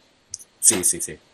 Y además dependen también de, de, de que su su población tiene una minoría rusa bastante grande, porque el pan-eslavismo llevó a una invasión de, de, rusos sobre todas las regiones esas, que uno no debe olvidar también, porque no es que tienen minorías que estaban ahí, muchas veces lo que hicieron los rusos en su expansión es como invasores colocarse y después de 50 años, un siglo, son el 20% de la población, pero bueno, ya es cosa hecha y uno tiene que saber digamos, superar los problemas, porque toda nación se hace a través de la superación de los problemas del pasado, no de volver a levantarlos y a acordarse que en la época de 1850 nos peleábamos entre tal provincia y tal otra. No, acá hay que superar, mirar para adelante.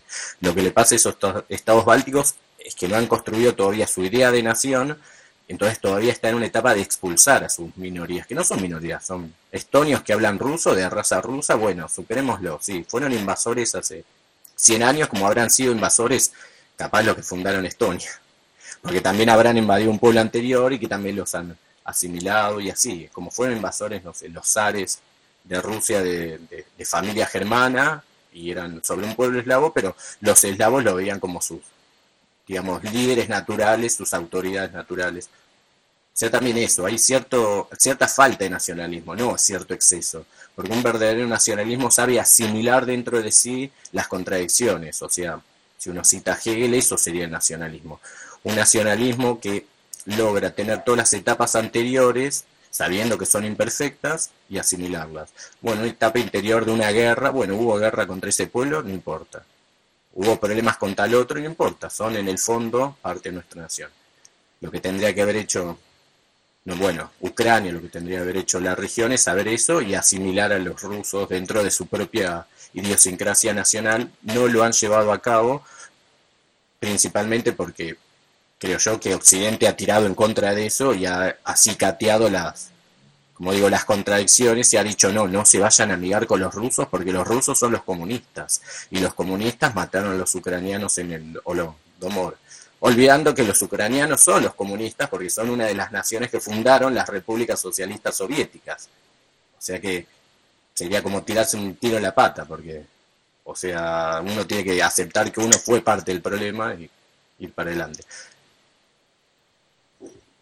Sí, sí, sí, tal cual, tal cual, tal cual, con justamente lo que dices, que y eso también vemos en otras naciones eh, también de, no solo de ahí, sino por ejemplo la España post-franquista también eh, sufre ese tipo de problemas, ¿no? Que es, no, no, esos tipos es el otro, no es el separatista, el, comunista, todo eso, en vez de haber este en vez de haber juntado a las dos poblaciones y dijeron, bueno, este, ya fue, pues, simplemente sigamos adelante y, que sea lo que, que sea lo que tenga que ver es algo que estaba leyendo el otro día que era una, una cita de Evita, ¿no? Que Evita este, le decía eso a la, a la mujer de Franco, ¿no? Y decía, bueno, y la flaca de acá no, no, me entiende. Pues. Dice, bueno, en fin, es, su problema. Pero sí, sí, sí, eh, lastimosamente eso pasa mucho en, en, en, Europa, todas estas eh, zonas de conflicto. Pues sí. Eh, bueno, Fernando, ahora que ya volviste, este, justamente estábamos conversando sobre sobre, sobre, este, sobre este aspecto ¿no? del, nacionalismo berreta y todo eso. Tú mencionaste a, a, los, a los nacos, que le dicen ahí en Argentina, los, nacionalistas, católicos. Entonces, este, eh, pero no sé si actualmente también hay otra, hay otra, otro tipo de, no sé, ideología o algo así que también esté, esté en esas de, también, no, este, ni, ni uno ni lo otro, eh, hay que nosotros, este, hay que nosotros tirar para nuestro lado y tirar ese, ese tipo de, tirar ese tipo de chicanos. O sea, ahí en Argentina, porque por ejemplo acá en Perú están surgiendo este tema de los hispanistas, que están también en ese tema, ¿no? diciendo, no, este, los rusos imperialistas, los chinos imperialistas, no, no, este, hay que volver, hay que volver a ser virreinato. Acá en, Argentina eh, existe, está muy, digamos, muy, me parece minoritario, de, grupúsculos, llamado peronismo ortodoxo, peronismo doctrinario, tercera posición, etcétera. Es más o menos lo que vos decías, dicen que hay dos imperialismos, uno Estados Unidos, otro Rusia, en ese momento la Unión Soviética, era medio lo que decía Perón también. Eh, y después sí, lo que pasa es que son grupos muy minoritarios, no, tienen peso social ni electoral de ningún tipo. Eh, el peronismo en la Argentina hoy es eh, el kirchnerismo más masa y esos grupos no, no existen, sí tuvieron su peso, momento, en los años 70, uno puede decir, eh, como grupos, exactamente, sí, paramilitares, la AAA, CNU, eh, etcétera, eh, también usados de la misma forma que se usan a, los grupos de Europa Oriental, exactamente lo mismo. vez que después se incorporan al aparato de represión de, la Junta Militar, de Videla ya sabemos. Eh, pero hoy no, tienen peso, más allá de, que publiquen algo en redes sociales, pero no tienen peso social, nada, son una pequeña minoría, pero no, no mueven el amperímetro socialmente ni electoralmente. Andaban con Guillermo Moreno, algunos, bueno, Guillermo Moreno perdió la paso con Cintia Fernández, o sea, una vedette, bueno. No existen, o sea, no, no, no, obviamente tampoco son grupos paramilitares, son más de, gente que está al pedo y que añora la comunidad organizada perdida, digamos, no sé, eh, eh, añora del Go y, la UOM de los años 70, no sé. Eh, hoy no existen numéricamente ni en términos de masas, ni militantes, ni electoralmente. Lo mismo el nacionalismo católico. Eh, no tiene el peso que tenía en su momento en la iglesia, en, las Fuerzas Armadas. Bueno, tampoco las Fuerzas Armadas tienen el peso que tenían hace 50 años. Eh, entonces son grupúsculos que no, no existen en la realidad son prácticamente virtuales. Eh, podrán participar en alguna marcha mezclándose con estos liberales, ley, qué sé yo, como siempre, pero no, no, no tienen el peso que tuvieron antes. Eh, ni los nacionalistas católicos que son antiperonistas, ni los nacionalistas peronistas ortodoxos de tercera posición, etcétera, que no me parece que ya pasó el tren de la historia y ya no, no tiene el peso y ya no, no, se les necesita, digamos, derecha argentina no lo necesita. Y bueno, está ahí, pero no existen. Por ahora no. Sí. Y otra cosa que quería decir es que eh, me mencionó el compañero que, bueno, que Putin tenía que ceder. Creo que desde hace 30 años y se cansó de ceder. Quizás eso es lo que esté pasando. Y quizás es una cuestión de, seguridad de Rusia. Rusia no puede admitir a Ucrania eh, eh, en la OTAN o la Unión Americana apuntando al corazón de Rusia. Eh, me parece que va por ahí el tema y me parece que eh, hubo llamado de atención desde, como mínimo, desde el discurso de Putin en el 2007 en, en Múnich, luego pasa lo de Georgia en el 2008, luego el Maidán y todo lo que pasó en Ucrania en el 2014, luego la intervención en Siria de Rusia, y el problema es que ahora no podían ceder ninguna de las dos partes, ni Estados Unidos ni Rusia. Rusia, por lo que mencioné recién, me parece que ya se vio mucho, ya, ya ceder, ya, están, países bálticos están en la OTAN, están a, no sé, 50 kilómetros de San Petersburgo. Y eh, luego eh, Estados Unidos tampoco, pues, acaba de perder, se retiró de, Afganistán, está el resurgimiento de China, está, si se quiere, de alguna manera, su derrota en Siria, gracias, entre otra cosa, a la intervención rusa e iraní. Y el problema fue que ninguno podía hacer en este momento. Es, mi análisis. Eh, por eso se llegó a lo que se llegó, me parece. Sí, lo que justamente mencionaba aquí este Francisco Mazuco era que, o sea, él decía que Putin tenía que ceder, pero ya a la hora de haber conquistado Ucrania, ¿no? Ahí es como que para eh, que hay una paz, una parte tiene que ceder algo de lo que ya tiene, ¿no? O sea, como que si conquistó 10 provincias, se queda con 5 y cede las otras 5. Una cosa así. Eso, a eso se mencionaba. Sí, eran, no, no eran dos cosas. Esa igual él no le, no le escuchó, que era el, la posguerra, para poder hacer un buen acto diplomático, uno siempre tiene que dar algo al otro para que quiera firmar. Y para que quiera firmar uno, cede cosas.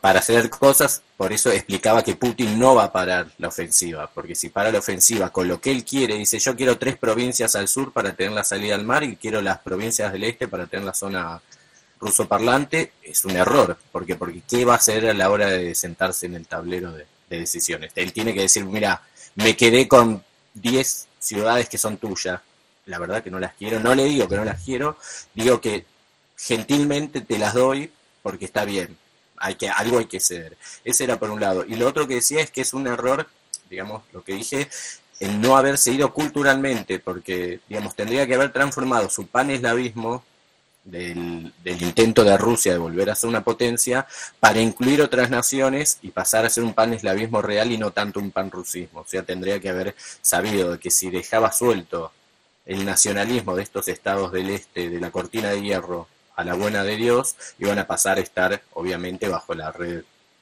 occidental. O sea, él tendría que haber dicho, no solo quiero ser una potencia con base en Moscú, sino que esta potencia es con base, digamos, simbólica, obviamente, no eran no, no, no, es que le iba a poner base en Ucrania, base en Yugoslavia, nuestros hermanos del Báltico, Polonia también, que ha sido víctima del comunismo con el cual nosotros nos sentimos no herederos, sino superadores y pedimos también que nuestros hermanos polacos se sumen a nuestro espacio y no decir, bueno, la verdad que me establezco como heredero del estado anterior y digo, bueno, vos estás en el medio, correte porque yo trato de tener mi espacio vital, que es lo que trata cualquier país, porque eso permitió que digamos que el, que el anglo-sionismo dijese, bueno, muchachos, yo les doy armas, les doy financiación, los sumo a la Unión Europea, los sumo a la OTAN, los hago potencia, a cambio sirvan como grupo de choque contra Rusia. Si no, siguen viviendo en la edad de piedra y no les paso un, mango, que es la propuesta, digamos, que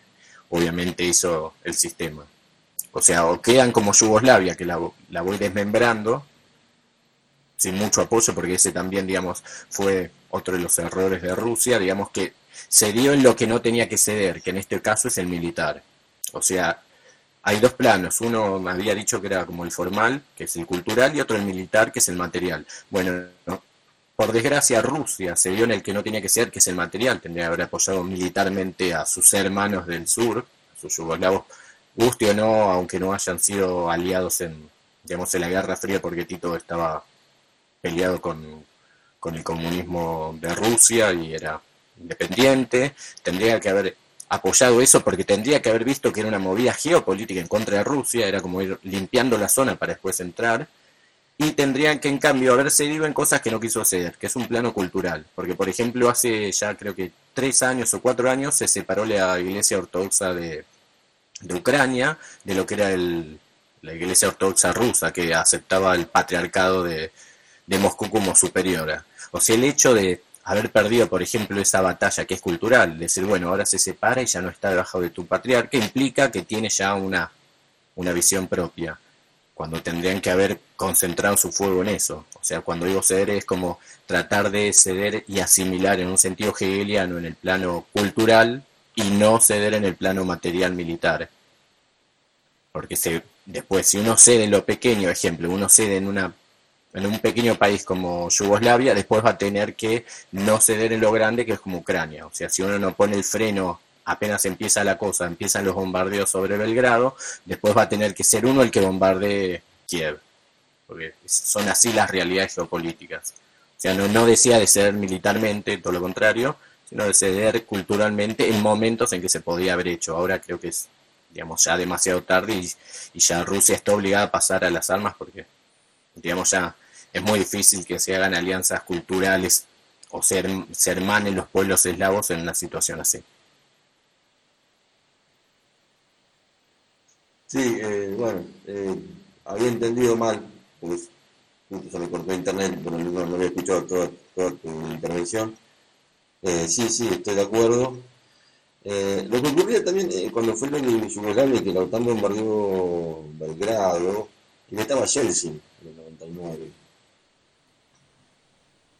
y bueno, Rusia era, era estaba ocupada casi prácticamente. Entonces, qué iba a hacer Rusia en ese momento. Si era casi de la OTAN también. En ese momento estaba derrotada y humillada y con Chelsea, que era un título norteamericano, un borracho y un mafioso. Eh, esos son los años que van del 90 al 2000, hasta el 2000, hasta que llega Putin, son los años en, los que Rusia no fue Rusia. Dice un autor eh, argentino que es Alberto Reuter, que tiene un libro muy interesante sobre la política exterior rusa posterior a la Guerra Fría. Eh, pero sí, sí, estoy de acuerdo con lo que decís. Hay, hay una cosa que la, construcción de la nación en el plano cultural y bueno, uno renunciar a ese pasado soviético o, o no reivindicarlo. Eso puede ser bueno quizás hacia afuera de las fronteras de Rusia, por ejemplo, en Polonia, pero yo no sé qué tan bueno es eh, entre los propios rusos. Es decir, la memoria de lo que fue la Unión Soviética lo que fue la, Segunda Guerra Mundial, me parece que es muy fuerte todavía en, en Rusia, millones de personas, y donde todo el mundo tiene algún abuelo o bisabuelo muerto en la guerra. Entonces Putin eh, trata de amalgamar todo el pasado ruso para construir esta identidad rusa que viene mezclada entre pasado de los Ares, el cristianismo ortodoxo, la época soviética y todo eso amalgamado una ideología, entre comillas, que es la que unifica, digamos, la Rusia de Putin. Eh, de hecho, Putin restaura con otra letra el himno soviético, cambia la letra porque la, la música es la misma.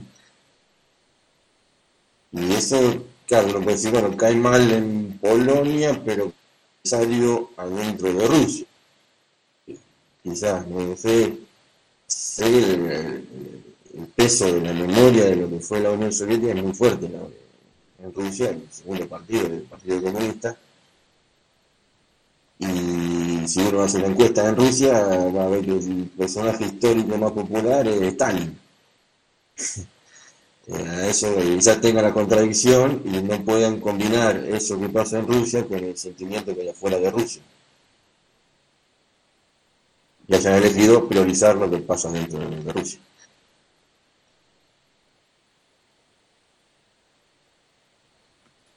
ok. Eh, eh, tú, Lizardi, este, ¿tienes algún comentario de ahorita de todo lo que hemos mencionado? Ya que te veo muy callado, a diferencia de otros días.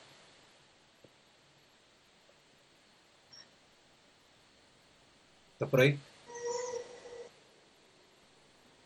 Mm, no, creo, creo que no está mi, mi, panelista, pero bueno. Eh, sí, eh, continúa por favor, Fernando, para interrumpir. No, no, yo ya, ya, ya había terminado mi, intervención.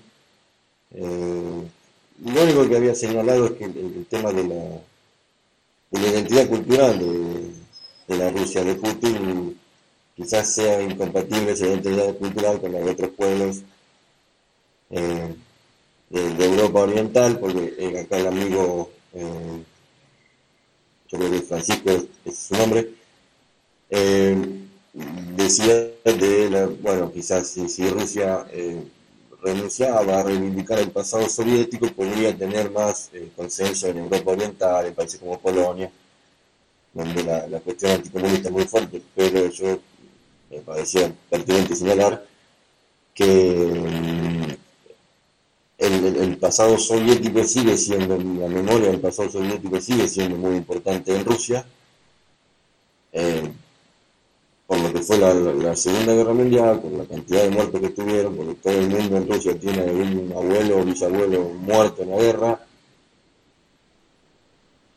porque si uno hace una encuesta hoy en Rusia, va a ver que la figura histórica más popular es Stalin y porque durante el periodo soviético fue el periodo mayor poder ruso a nivel teórico mundial. Eh, entonces eso tiene mucho peso dentro de Rusia y, me parecía que Putin no podía renunciar a eso en aras de un posible eh, búsqueda de, generar poder blando en, Europa Oriental eh, a partir de, tender puentes ideológicos con países como Polonia, porque si, se ponía a denunciar eh, totalmente el pasado soviético, perdía apoyo interno y priorizó el apoyo interno, me parece, y bueno, él es un hombre que viene en la KGB. Eh, y bueno, él durante estos años se fue construyendo una identidad rusa que mezcla los ares, al cristianismo ortodoxo, al periodo soviético, la Segunda Guerra Mundial, siempre simbología soviética, se, se, restablece el himno soviético, se le cambia la letra, pero la música es la misma. Y bueno, eh, eh, me parecía que pertinente señalar, señalar entre, las dos opciones de elegir eh, una, digamos, un prestigio eh, ideológico cultural en algunos países de Europa Oriental y el, consenso interno, Putin prefirió el, el, consenso interno. Ok, está bien. Eh, bueno, justamente, Sugo, quería preguntarte, otro aspecto que es eh, interesante es qué es lo que podría ocurrir después, o sea, más que nada eh, para nosotros, ¿cuáles serían las consecuencias para nosotros? Ya mencionaste un poco que eh, bien podría ser que eventualmente nosotros empezamos a reemplazar algunos de los, ¿cómo se dice? Algunos de los sectores que, que, vendían Rus, que, que Rusia estaba proveyendo a Europa, por ejemplo, ¿no? Como mencionabas ahí eh, algunos granos, eh, los girasoles, pero eh, ¿qué otros, qué, otras, qué otras cosas podría ser que según una consecuencia para nosotros en el largo plazo? O sea, como posibilidad nomás, que, por más que improbable que sea, o sea, que pueda hacer que pase.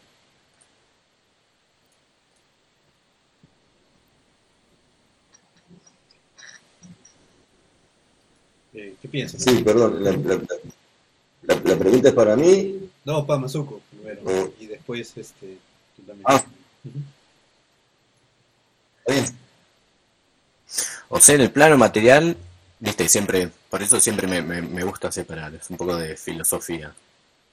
siempre está el plano material, plano formal. Plano material es el que dije, eh, Rusia produce lo que produce, que es materias primas, energía y armas. Nosotros, armas, ni tenemos siquiera, menos vamos a producir y exportar materias primas tenemos y si este fuese un gobierno inteligente, fomentaría en este momento precisamente la producción del campo para ocupar los lugares que ocupa Rusia y energía no vamos a sacar de la nada, o sea que por más que Rusia no provea, acá no va a salir gas para mandar a Alemania. Después, por el lado formal, lo que van a ver son cambios culturales y cambios geopolíticos. El cambio principal, ya te lo conté, que es el haber blanqueado que el, digamos, el anglo-sionismo que apareció como potencia dominante por un hecho, digamos, interno y formal y pacífico, como fue la caída de Rusia, o sea, de la Unión Soviética, perdón, fue la caída de la Unión Soviética, después se blanqueó ese cambio de fuerzas con la guerra del Golfo como demostración del poder dominante de ese momento. Bueno, como te comenté, ya se cambió, digamos, la situación en tiempos de paz, que eclosionó con la pandemia. Recién ahora la gente va a ver a través de un acto de fuerza la nueva relación de fuerza que hay, que es, no, no, no, señores, Estados Unidos no es el de la época del Golfo. Acá no es como dicen ustedes, vuela un misil y chau Putin volamos Moscú, no, es, no existe ya eso. No juntamos una alianza de 34 países, bueno, junten a ver si pueden. No, la verdad nadie quiere. Pero mandan, como dije, unos buenos tweets. Bueno, esa situación lo que permite es abrir, digamos, el, el juego diplomático para que no tengamos que estar alineados necesariamente al, digamos, al bloque anglo, que es con lo que nos amenazaron siempre los liberales. Si no eligen esto, están fuera del mundo. Ahora están diciendo los liberales, si no eligen esto, va a pasar como en la Segunda Guerra Mundial cuando la Argentina no eligió ponerse en contra del eje y, vean que perdimos estar con los ganadores. Bueno, hay que entender que ahora los ganadores no es Estados Unidos. Precisamente uno de los, digamos, de los perdedores de esta guerra, en un sentido simbólico, va a ser Estados Unidos en el sentido de perder su papel de gendarme mundial, de patrón mundial, de cabeza del, del mundo libre. La Argentina lo que va a tener, y después cualquier país de Latinoamérica, cualquier país que todavía no sea vasallo, obviamente directo de Estados Unidos, es la oportunidad de soltar un poco las riendas y decir, bueno, no, con Estados Unidos a partir de ahora van a haber relaciones de negociación y ya no de vasallaje como era hasta ahora, con la amenaza de que o entran al bloque o se quedan afuera, pero de, del mundo, literalmente, porque no había otra cosa que mundo unipolar. Ahora que sabemos que hay otra cosa que mundo unipolar, podemos amenazar con decir, mira, si vos apretás demasiado, mira que Putin está, está de oferta y abre las puertas. O va a estar China, o capaz va a estar, no sé, cualquier país que quiera construir poder, que ahora van a empezar a sacar la cabeza,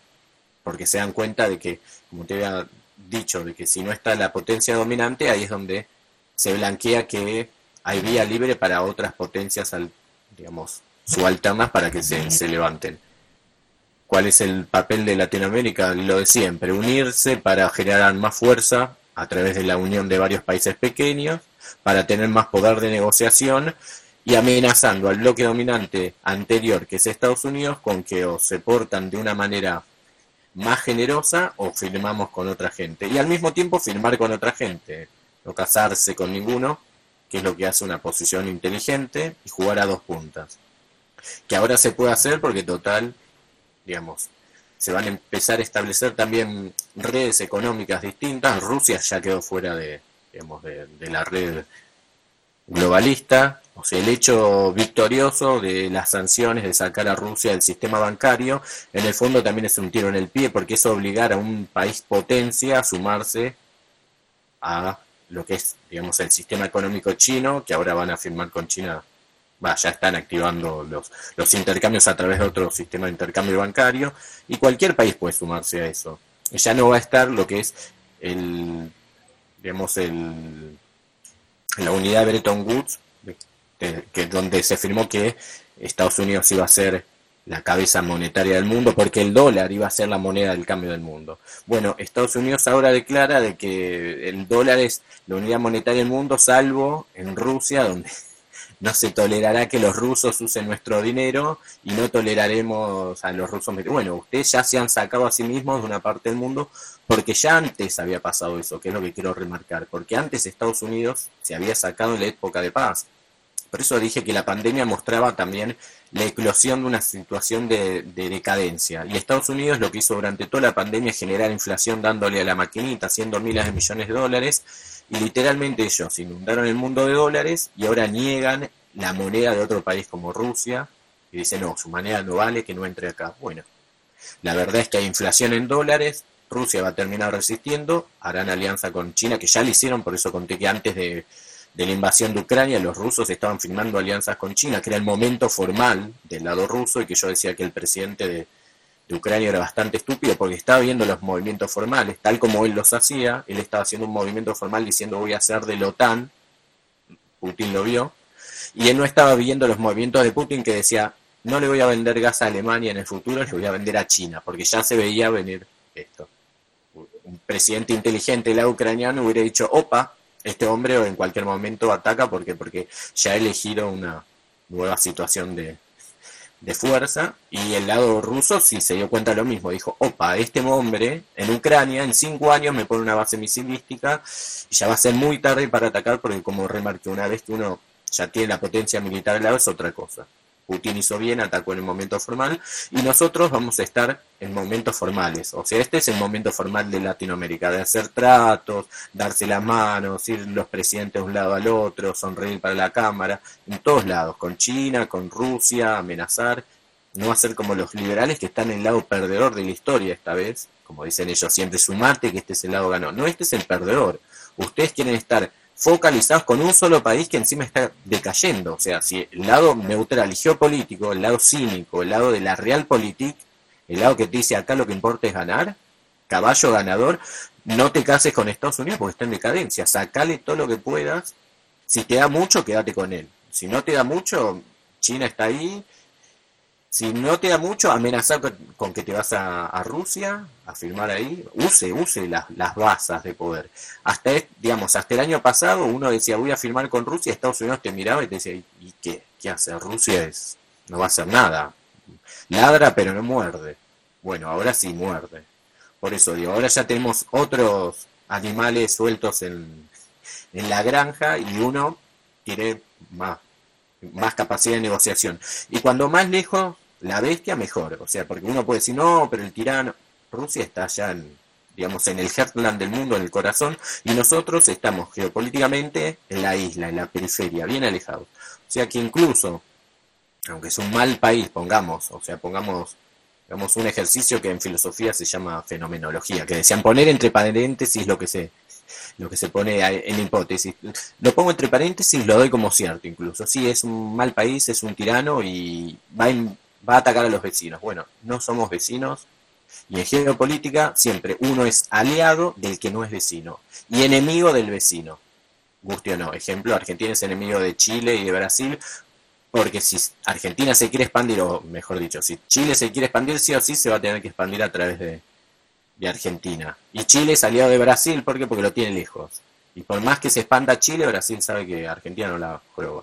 Bueno, a Argentina le pasa lo mismo. Que si Rusia se expande, conquista Ucrania, la verdad, a nosotros nos da lo mismo, le da lo mismo a Ecuador, a Colombia, a Venezuela, pero no nos da lo mismo si Estados Unidos es el que se expande, porque Estados Unidos está mucho más cerca y ya empieza a ser mucho más vecino. O sea, una relación de fuerzas, incluso tomando en cuenta lo que dice el liberal típico de hoy, de que ojo con el papel del tirano Putin que está creciendo y se descontrola, no nos, digamos, no nos perjudica, al contrario, nos beneficia, porque un tipo malo lejos nos sirve para amenazar al tipo malo cercano, que es muy visible, muy conocido y ha sido malo durante 30 años, porque Estados Unidos ha tenido el poder de ser la potencia dominante única en el mundo y digamos que no ha hecho maravillas. Así como también yo tiré en contra de que Putin no logró asimilar, no logró ceder, no, no hablemos de otros que han tenido muchísimo más poder y que podrían haber sumado a sus a su avanzada a otros países, no han sumado a nadie. Lo que han dicho es, si usted quiere estar de mi lado, hágase una sucursal de los Estados Unidos, que Argentina sea una sucursal de los Estados Unidos, que España sea una sucursal, que, Colombia, que Perú, todos tenemos que pensar lo que piensa un yankee en California o en Nueva York. O sea, no han seguido en nada. O sea, eso es lo que uno también tiene que ver. La potencia que hoy está pidiendo, por favor, que le ayudemos a detener al malvado de turno, es la potencia que digamos, a la hora que le hemos dado el garrote la mano, lo único que ha, que ha hecho es decir, todos tienen que ser como yo. Hay que uniformizarse, pensamiento estándar, pensamiento único, y al que no le guste es malvado. Lo señalo con el dedo, le mando las ONG, les hago una revolución de color. Bueno, señores, ese término, hasta acá llegan las revoluciones de color, porque también hay que tomar en cuenta eso. Estados Unidos creció a través de revoluciones que eran guerras híbridas, literalmente era una forma nueva de hacer una guerra, que era usar la población civil para tirar la jerarquía dominante. ¿Por qué? Porque el jerarca no va a matarla. Porque a partir de la Segunda Guerra Mundial, la teoría de los derechos humanos hizo una idea tal que la gente le da un poco de prurito matar a un civil. Entonces Estados Unidos dice, muy lindo, así que no quiere matar civiles, hacemos golpe con civiles pongo yo la jerarquía y después soy inamovible. Hasta que llega uno que dice, muy lindo tu revolución de color, pero vamos a una guerra convencional y demuestra que todavía la guerra convencional no solo que sirve, sino que gana contra una guerra de TikTok y de buenas intenciones y de que todo el mundo dice, vayamos a pelear, pero vayan ustedes en el fondo. O sea, animémonos, pero vayan. Porque acá todos da la buena onda, pero tropas no pone nadie.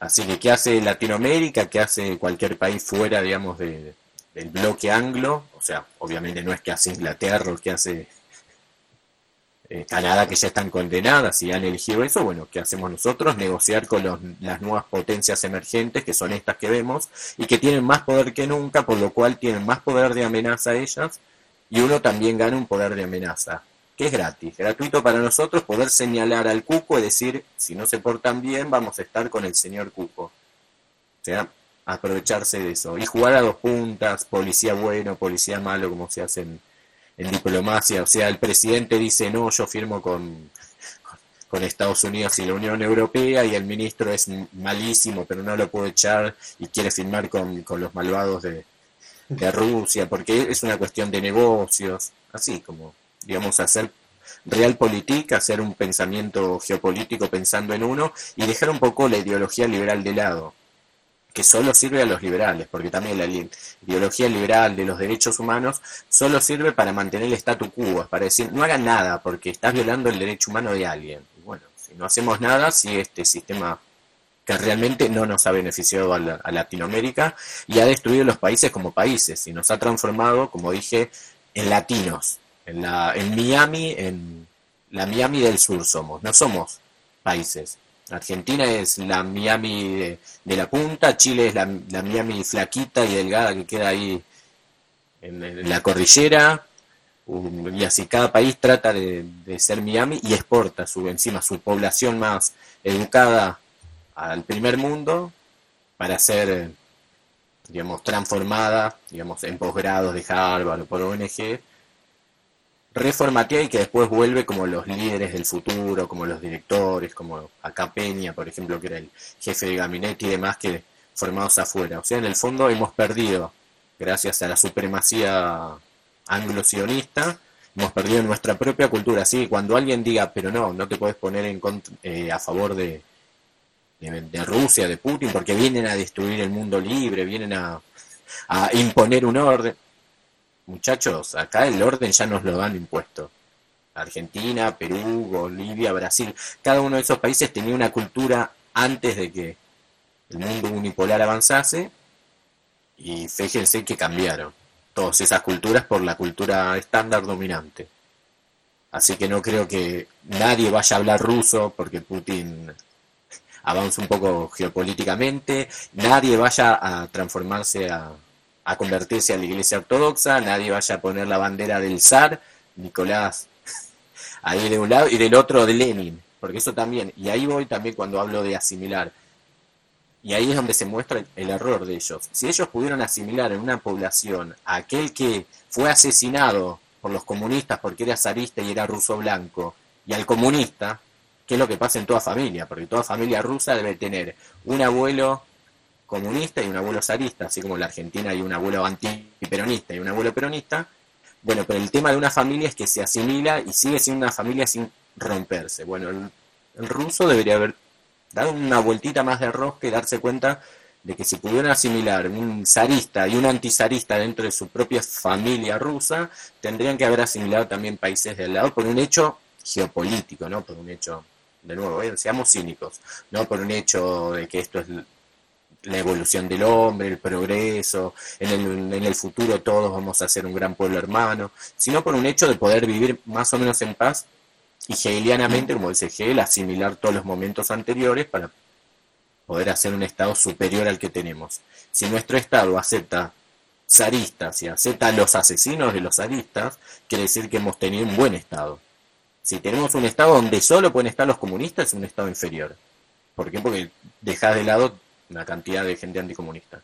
Por eso digo, hay que dar una vuelta. Igual Putin hace su propia lectura, no es comunismo, por eso el enemigo de Putin lo presenta como comunista, porque en esa lectura él quedaría afuera y dejaría afuera mucha parte de su propia población y de sus propios aliados que no son comunistas, que no se reconocen comunistas, que no les interesa, que no vivieron capaz en comunismo entonces, de nuevo, estas lecturas son instrumentales, como dije, y la lectura, bueno, de la Guerra Fría es instrumental para el norteamericano y creo que es totalmente caduca para el latinoamericano, totalmente caduca. O sea, acá Rusia no tuvo casi injerencia, o sea, la Unión Soviética no tuvo casi injerencia en casi ninguno de nuestros países en comparación a Estados Unidos. O sea que si nos ponen eso como cuco, señores, durante la Guerra Fría la injerencia la tuvo Estados Unidos sobre el patio trasero de Estados Unidos fuimos nosotros, no. No fuimos el patio trasero de Rusia. ¿Qué tenemos que hacer? Negociar a, todas las puntas, a, aliarnos al que ofrezca más, utilizar al cuco del barrio como, como arma en contra del, de los dominantes y sacarles todo lo posible a, las potencias que eran ganadoras. Y recordar a los liberales que ya no están con el caballo ganador. Cuando digan que no, que vienen los marines, uno dice, ¿cuándo fueron los marines a Ucrania? No se atrevieron. Así que no se van a atrever si uno firma con Rusia o firma con China. O cada vez que dice no, porque el imperialismo chino te va a poner una base, la base la van a poner los norteamericanos, somos el de nuevo el patio trasero es Norteamérica. Si viene acá un ruso es para amenazar, porque evidentemente un ruso geopolíticamente es la punta del mundo no le importa tanto. Así que, ¿qué tenemos que hacer? Aprovechar, aprovechar y hacia adelante. Y aprovechar que además gana Putin, porque si esta fuese una, una guerra perdedora no, no, no estaría pasando lo, lo que digo. Y creo que es una, digamos, una necesidad histórica que sea así esta guerra. ¿Por qué? Porque, de nuevo, el liberalismo ha creado una sociedad que no está hecha para la guerra convencional y se enfrenta con un, un país un poco más primitivo y que, donde las cosas funcionan a la antigua, señores. También cuando hablan de hackear los sistemas de Rusia, y Rusia tiene casi todos sus sistemas son analógicos. A propósito, han dejado sus sistemas para hacer anti-hackeo, o sea, utilizan comunicaciones a la antigua, o sea, hackeen lo que quieran, o sea, corten el internet que Rusia sigue viva. O sea, a uno capaz le cortan internet y hay suicidios entre los influencers, pero vemos Rusia todavía, la mayoría del pueblo va para ese lado y la guerra convencional rusa sigue sirviendo, que ni siquiera es rusa, digamos, es la guerra tal como se ha luchado hasta que empezaron las revoluciones de color y los blogueros que son movidos por, digamos, fuerzas de, de arriba, las ONG, la OTAN, para hacer una, una revuelta en un país supuestamente en nombre de, la paz y los derechos humanos hasta poner un gobierno liberal, que es lo que pasó en Ucrania. Bueno, ahí se enfrenta la guerra nueva generación híbrida tipo Obama versus la guerra la antigua. Ahí estamos, como dije, viendo que el caballo ganador cambia de lado. Ahora le toca a Rusia. Cosa que hace rato que ya ha pasado, por eso digo que es un blanqueo. O sea que la gente parece que no lo ve hasta que le explota la bomba en la cara. Por eso también lo de mi libro que se llama Si la bomba está armada, que intentaba mostrar que ya había explotado la bomba en el fondo.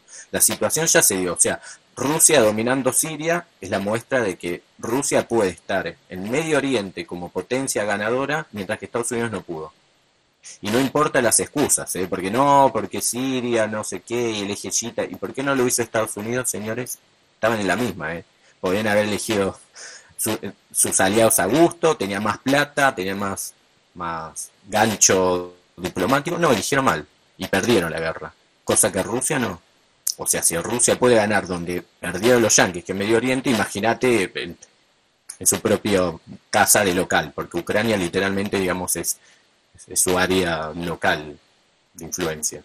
Por eso digo, lo que no vieron venir los yanquis es eso, de que no era que fue una excepción histórica que Rusia tenía fuerza como para aguantar el yihadismo y la revolución de color que le tiraron a, a Assad en Siria. Lo que no vieron es que Rusia era ahora una potencia más poderosa en ciertos planos que Estados Unidos en lo militar. Y así como se bancó una, una guerra contra el yihadismo y, digamos todos los problemas de Medio Oriente, mientras que Estados Unidos no se lo bancó, se fue de Irak y se fue de, también de Afganistán, bueno, ahora se, no solo se va a bancar una guerra en, la zona rusa y en Ucrania, sino que la va a ganar y van a tener que firmar con sus, digamos, con sus parámetros. Y por eso decía que si Putin es inteligente, toma de más y después devuelve, agradece y es generoso, porque esa es la forma de nuevo de, de firmar. Como dije, ceder, siempre hay que ceder en apariencia, por lo menos. Obviamente. Porque si uno quiere 5 y toma 10 para después volver a 5, no se dio nada. Pero bueno, no hay que contar esa trampa, ¿no? Es la trampa de la realpolitik. Siempre hay que hacer de cuenta, es el diplomático. Argentina o cualquier país de Latinoamérica tiene que hacer lo mismo también, ¿eh? Ojo. No quiere decir que uno firme una alianza con Rusia real ni con China. Uno hace de cuenta que la puede firmar para que el otro también ceda. Y después uno decir, bueno, como me diste muchísimas mejores condiciones, voy a ceder mi alianza militar con Rusia y no le voy a comprar armas. Argentina, por ejemplo, está en este momento con la posibilidad de comprar armas rusas. Se hablaba de comprar aviones y los favoritos eran los rusos y los chinos, por el hecho de que los aviones occidentales nos eran vedados por Inglaterra, que decía que si compramos tal avión no, no daba repuestos, que si le compramos eh, F-16 nuevos a los norteamericanos no, digamos, no, no permitía usar parte de los motores que son ingleses, etcétera. O sea, ahí tenemos la oportunidad de comprar aviones rusos. Ahí tenemos un ejemplo donde apretar. Bueno, señores, nos sumamos al eje militar ruso comprando maquinaria militar rusa si ustedes no, no sé, después que uno lo haga o no, no importa. La, la, cuestión de diplomacia es tener siempre el palo en la mano, no usarlo. El palo lo usa el militar. Ahora estamos en la etapa formal. Es, momento de agarrar cualquier palo y cuando más grande mejor y a revolearlo y después ceder, como digo. El revoleo tiene que estar con, con el palo, digamos, amenazando y después con el guante de seda estrechando las manos, formando pactos. Claro. Sí, totalmente, totalmente. Yo estoy completamente de acuerdo con eso. Eh, tú, Fernando, eh, quisieras eh, agregar algo adicional que estuviese pensando en ese momento.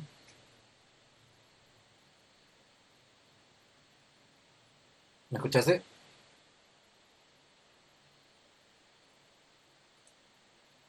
Eh, creo que es Pues, de las palabras que dijo acá el amigo,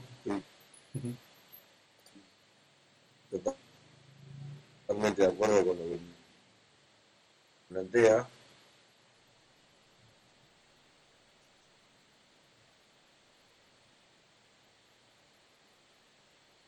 Es, es, es que decir, haya estado Bolsonaro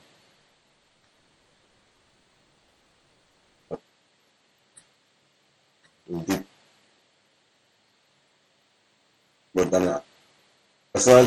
es cierto también que Bolsonaro estaba más en la onda de Trump y llega un choque con Biden, pero bueno, bueno tiene su importancia simbólica esta cuestión.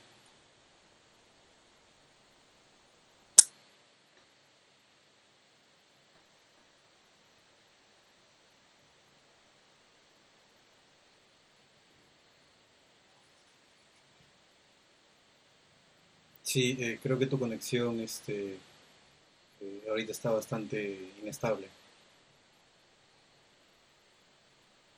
Porque medio que se te cortó un poco el mensaje.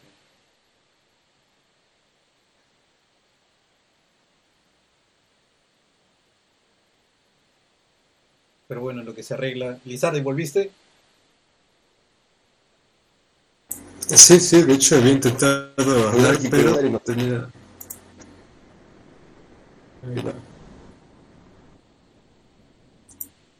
Sí, sí, continúa mientras eh, Fernando arregla su, su, internet. Sí, sí, eh, nada más, más bien quería preguntarte si consideras necesario que revisemos las preguntas en el chat, que estoy viendo que hay varias, a ver si hay alguna que, sea de tu interés y pues bueno, la, planteamos acá.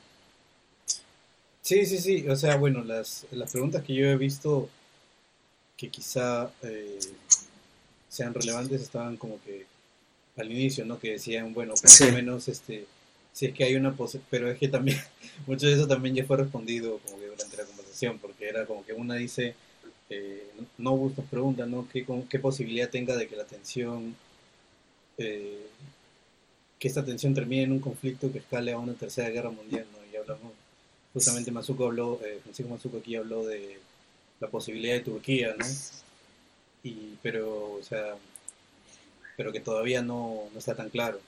O sea podría pasar. Después de saber alguna otra cosa que mencionaron por aquí eh, no ya más que nada no conversando con Nico. Cómo estás Nico sí sí sí, sí, un saludo a Nico. Sí Nico sí Nico se unió sí sí sí. Nico también quería participar no pero o sea como que iba, iba a ser mucha gente. Eso Estamos esperando en mucha gente para el episodio 88. Ahí todo el mundo entra, un Royal Rumble. Vamos a hacer Google Meets así, una mesa así de 50 personas. y lo que sea, literalmente, y lo que surja. Eh, a ver, hay una última pregunta que nos dicen, tipo, ¿qué opinamos del Starlink de Elon Musk en el espacio aéreo en Ucrania? No sabía eso. no sabía que, que Starlink estaba ahorita en el espacio aéreo ucraniano. No, para aclarar eso, el espacio, el espacio no es de nadie, técnicamente. O sea, uno tiene hasta cierta altura el control del espacio para las ondas y para el paso de aviones, pero los satélites están por encima, es como decir el, el mar. Hasta cierta distancia uno puede decir esta es línea de la costa, es mi territorio. Técnicamente todos los satélites están del lado del territorio libre, no es de nadie pueden pasar. O sea que pase por debajo esté Ucrania o esté Estados Unidos, no cambia nada. O sea, no es que el satélite de Elon Musk esté en territorio ucraniano. Así que lo que ha propuesto es bueno, es darle internet a los ucranianos en plena guerra, que es lo que dije que, es la visión del liberal de hoy, que cree que dar internet o aportar memes les va a hacer una, ganar una guerra convencional. Y bueno, tendrán internet y perderán la guerra contra los tanques y, es así. Y si preguntan, de nuevo, no, no. Los Starlink están en una órbita superior que le pertenecen a nadie. O sea, uno puede también lanzar su satélite y, y estar ahí y, digamos, es legal que uno lo haga. Siempre y cuando no ocupe el, digamos, la trayectoria de otro por el hecho de no chocarse y generar impactos y destruirse, no hay problema. O sea, lo que está diciendo Elon Musk es que va a, dar un sistema que de Internet que es legal y, nada, que lo dará desde el espacio, que como dije, cualquiera puede tener algo en el espacio. De nuevo, no, no es territorio ucraniano, no es que Latinoamérica tiene arriba de, de nosotros un espacio donde nuestros satélites van ahí en... Todos tienen una, una órbita en general geoestacionaria o los espías tendrán algunas otras órbitas precisamente para poder esperar en cualquier lado. Los GPS tienen otro tipo de órbita para poder ubicar, digamos, todo el planeta en, tiempo real en todo momento. Y lo, lo la única diferencia con los de Elon Musk es que vuelan un poco más bajo, pero siempre, digamos, están en lo que se considera el espacio. Ah, ok. Así que... Sí, o sea, no. A ver, un, esta pregunta sí es interesante porque hace, hace no, no mucho, eh, hace, creo que fue ayer, si es que no fue anteayer, que dijeron justamente que había un batallón checheno eh, de parte de, Rusia que iba a pelear, ¿no? Que iba, decían ¿no? que va, van a masacrar a los nazis y el, el, ejército ucraniano si quiere se puede rendir y tranquilo, pero a los nazis no. Eh, preguntan aquí si los chechenos serán una pieza fundamental para el triunfo de Rusia en Ucrania. ¿Qué, opiniones tienen? Tú, Fernando, ya que te volvió tu internet. ¿Qué opinas de eso? Sí, eh, perdona, la, pregunta es si los chechenos son una pieza fundamental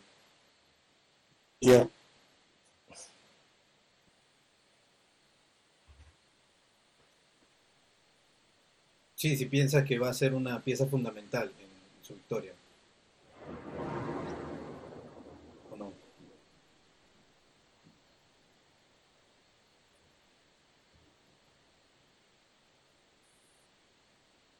No lo sé. Eh, los chechenos son tipo aguerridos. O sea, ¿no? Eh, y ahora están checheno y, se asusta, ¿viste? me, arranca el corazón y se lo come. Eh,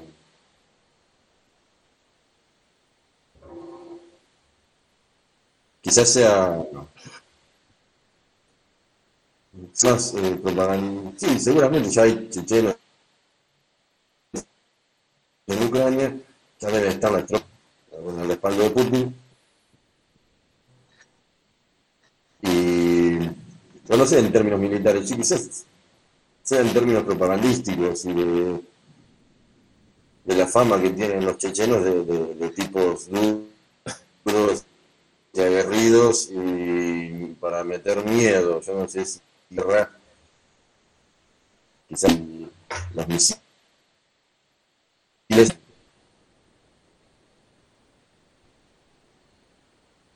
quizás sea una cuestión de, bueno, vamos a meterle miedo a los ucranianos, le mandamos estos monstruitos que tienen fama de, tipos duros y, se asustan. Para mí va por ahí. Yo no sé si en sí mismo eh, tiene una importancia militar, más una importancia moral.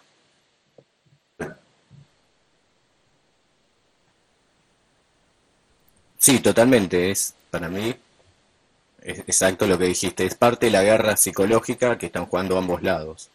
O sea, de un lado, como dije, presentan memes diciendo que la Miss Universo de Ucrania ahora es soldado, así que súmense. O que han hecho un batallón de LGBT para defender a los gays del ataque homofóbico de Putin.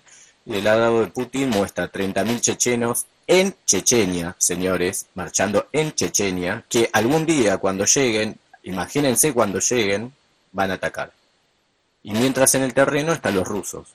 No, pero el día que lleguen los chechenos, y llegan 10 chechenos con una bandera.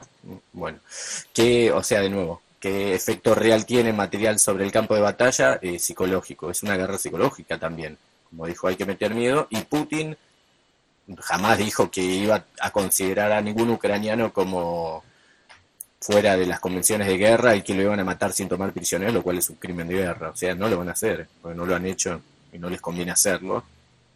Así que obviamente eso no va a pasar, no es que van a llegar y van a exterminar gente, porque de nuevo, ¿qué estamos hablando? La Segunda Guerra del lado ruso, donde, perdón, lado oriental llamémosle, entre la Unión Soviética y la Alemania Tercer Reich, donde no se toman prisioneros, no, están siendo las convenciones a tal punto que ya remarqué que ni siquiera van a tirar abajo de edificios en Kiev. ¿Qué es lo que hace normalmente Israel cada vez que tiene problema con los palestinos? Tira abajo el edificio, lo marca, da 20 minutos a los pobladores, llama por teléfono, dice voy a bombardear ahí y lo, y lo tiran. Acá en cambio tienen que ir al edificio y entrar puerta por puerta. Ejemplo, era el Ministerio de Defensa estaban viendo algunos combates, iban puerta por puerta, en lugar de tirar abajo el edificio completo decir, bueno, el que está dentro es culpable, porque también eso lo consideran como algo que no les va a quedar bien ante la población y porque no es su forma de pelear. Así que los chechenos van a influir, sí, por el lado de la guerra psicológica van a dar miedo, pero sobre todo lo que demuestra Putin son dos cosas que nosotros no vemos porque somos occidentales. La primera es que el hecho de ofrecer chechenos le está hablando al mundo islámico. Por un lado le está diciendo, ustedes no vengan acá después a ponerse como los sucesores de Ucrania, en el sentido de que primero me hincharon con Ucrania, me, me amenazaron guerra, y después me van a amenazar con los yihadistas. ¿Por qué? Porque yo, con los islamistas, fíjense que no tengo tantos problemas, tengo chechenos entre mis tropas, tengo musulmanes, así que soy parte de ustedes. Busquen otro país, no joroben por acá, porque en el fondo están atacando un país que acepte el Islam. Y por el otro lado, que creo que es el más importante y que es el geopolítico, Chechenia fue un lugar que presentó casi una derrota a lo que era Rusia. El hecho de que hoy Rusia pueda mostrar que tiene a Chechenia no solo de su lado, sino muriendo por Rusia simbólicamente, porque todavía no mandaron esas tropas, pero simbólicamente muriendo diciendo vamos a morir por Rusia, vamos a ir a la guerra por Rusia, demuestra que Rusia, como dije antes, ha asimilado esa población con la que tuvo guerra ahora mismo, no hace 60, 70 años. O sea, eso es lo que tiene que hacer Rusia con cada país. País con el que casi pierde una guerra. Estaba Putin ya en la época, que era ministro de, de, Yeltsin en la época, o jefe de gabinete. Bueno, en, en esa época había bombas en Moscú puestas por supuestamente los, terroristas chechenos y pasamos de tener bombas en Moscú puestas por chechenos a chechenos diciendo que van a morir por, por el papá Putin. Eso es increíble. Y eso le habla, creo que es el último punto, le habla a la propia población de, de Rusia. Fíjense cómo asimilamos y cómo tenemos ahora de nuestro lado a los que ayer eran nuestros enemigos se hacer las cosas también diplomáticamente. Y esa es la mayor fuerza que ha demostrado el ofrecer 30.000 soldados en, una plaza en Chechenia diciendo vamos a morir por Rusia.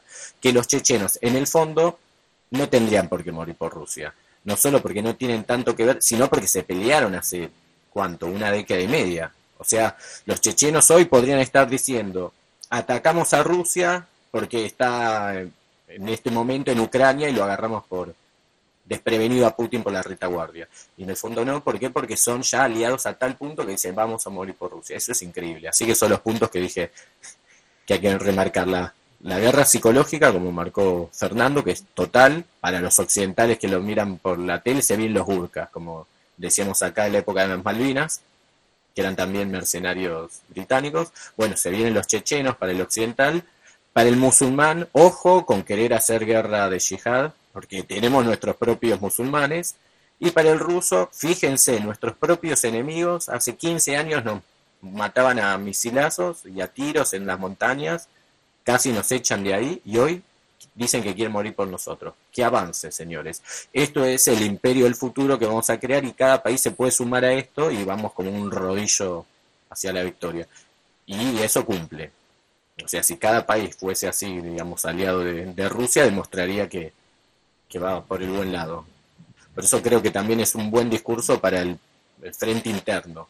Para el frente externo no, porque fíjense que hay muchísimos occidentales que están viendo esto como la alianza entre el comunismo de Putin con los yihadistas y pintan a los chechenos como yihadistas locos que, que vienen a, a Europa, porque digamos, se asimila a Ucrania como Europa, entonces vienen a Europa occidental a asesinar europeos. Pero bueno, Digamos, ahí es como dijo Fernando, hay un discurso que para adentro es una cosa y lamentablemente para afuera choca. Es así, uno tiene que elegir, Putin ha elegido, porque obviamente Putin acepta esto, por eso hay tanta opereta de propaganda, mostrar constantemente a los chechenos, a pesar de que no están en el terreno, hay mucha opereta, mucha marcha de, chechenos para que todo el mundo vea bien que tengo a los chechenos de mi lado para morir.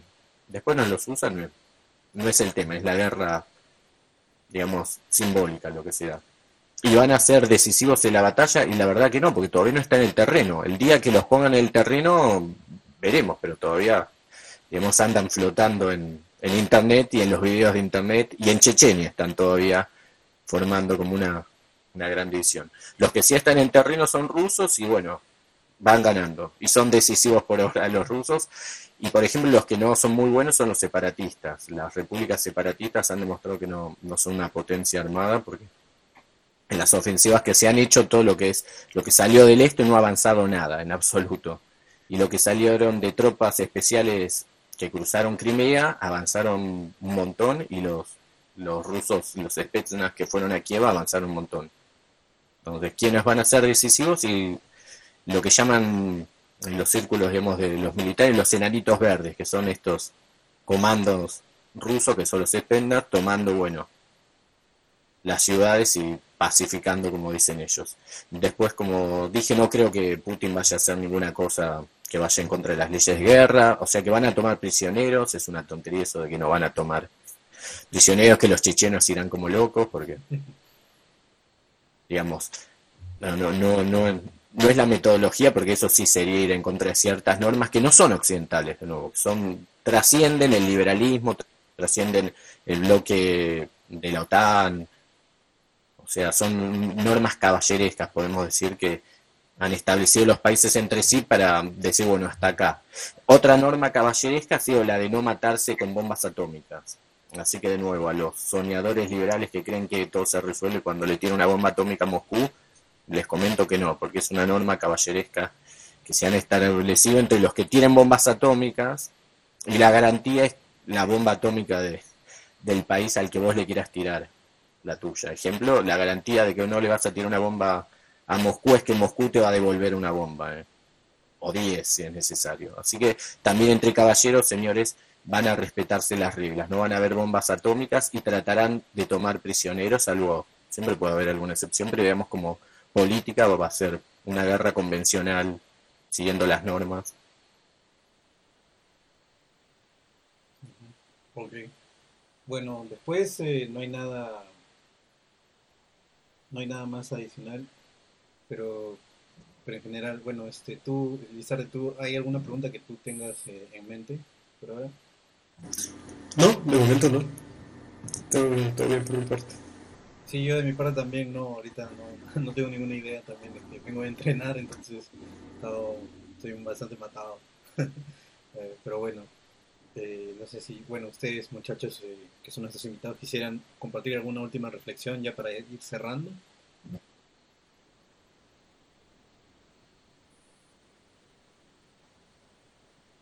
Yo simplemente decir, quizás estemos viendo el fin de la, del momento unipolar de las relaciones internacionales, el fin del fin de la historia, que había dicho Fukuyama, los liberales y Estados Unidos vendieron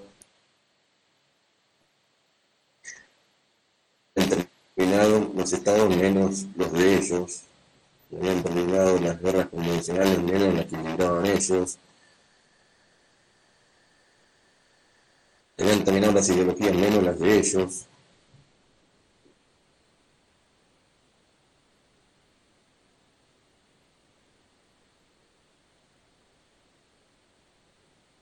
Por eso mi realidad. Ok, vale. Francisco, ¿alguna última reflexión aquí para animar al público?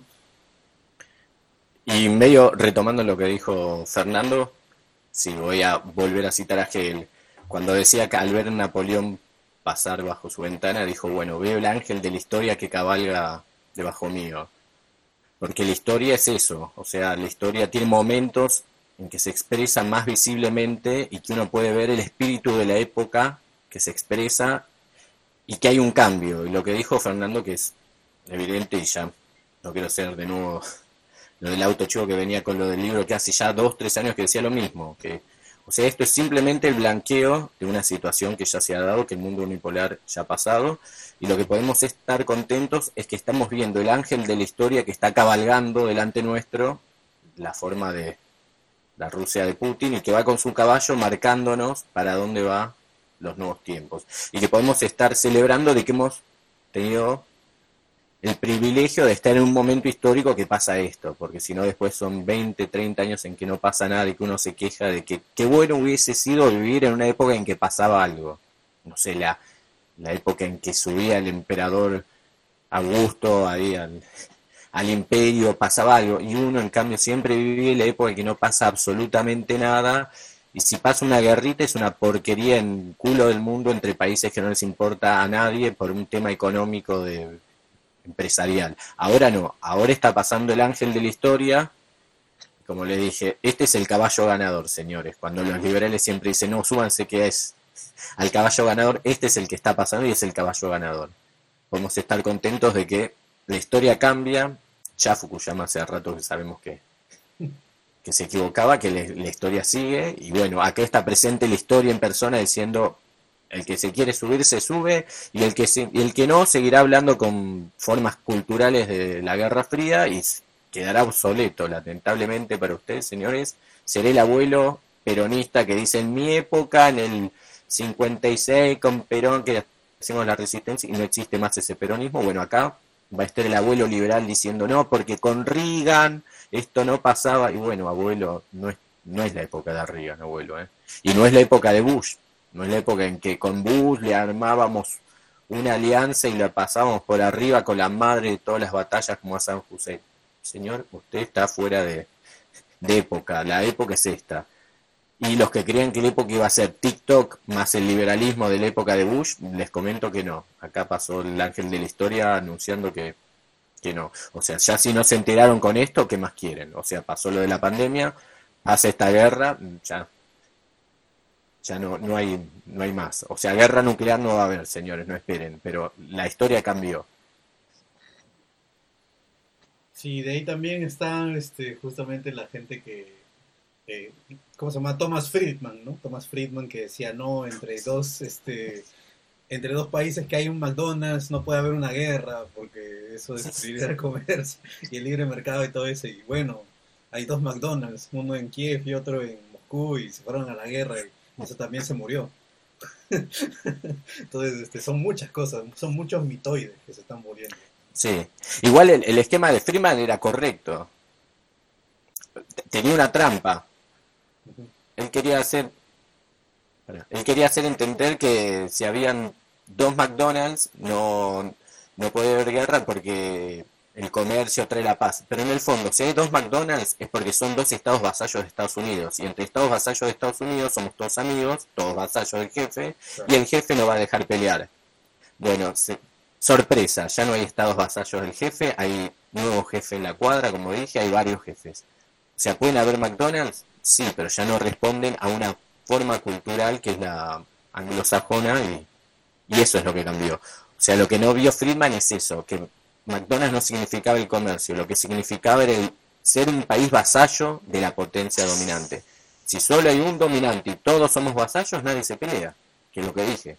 Esto es el statu quo. Si hay un opresor y todo el mundo lo acepta y acepta ser un vasallo, bueno, listo, no hay más guerras. Para eso hay que aceptar ser oprimido. Pero bueno, cambió la, la, relación de fuerzas, ya no hay un, un gendarme con el garrote en la mano. Así que el McDonald's ya no equivale a ser un vasallo de Estados Unidos. Ya McDonald's es, es, un momento cultural del pasado que uno asimila, como dije de nuevo, hegelianamente y si quiere supera. Podemos tener McDonald's dentro del país y ser anti-norteamericanos, eso es lo veo. Así es, así es. Bueno, eh, de aquí unas últimas palabras. Hombre, pues agradecerle a nuestros invitados por acompañarnos el día de hoy y, bueno, también acompañarnos, agradecerle al público. Eh, y, pues bueno, eso sería todo por mi parte. Sí, yo también quisiera agradecerles a ustedes muchachos por haber participado en esta oportunidad.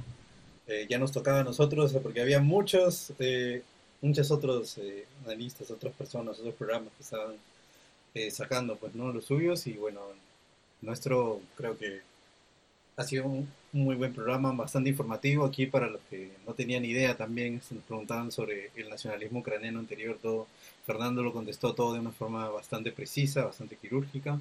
Eh, yo, aquí aportamos lo que, lo que se pudo también, eh, ya hablamos del cambio de época, de la presión económica también, si es que Rusia aguanta, o sea, hemos hablado básicamente de todo, del cambio de era, que es lo más importante que atañe a nosotros en nuestra región, ¿no? Eh, bueno, para la audiencia, eh, probablemente la próxima semana estamos viendo de si o uno traer a un marxista o dos o traer a un eh, a un dueño de una de un sello discográfico independiente para hablar sobre la censura en la, censura en la música que estamos, viendo actualmente no por parte de los, liberales así que bueno ahí también vamos a intentar de matar el mito este del, libre mercado ¿no? todo ese tipo de cosas. Pero bueno, eso, más, eso ya será más para la, siguiente semana. Ya lo estaremos avisando por el canal. Eh, todos que tengan una muy buena noche y cuídense. Estamos bien.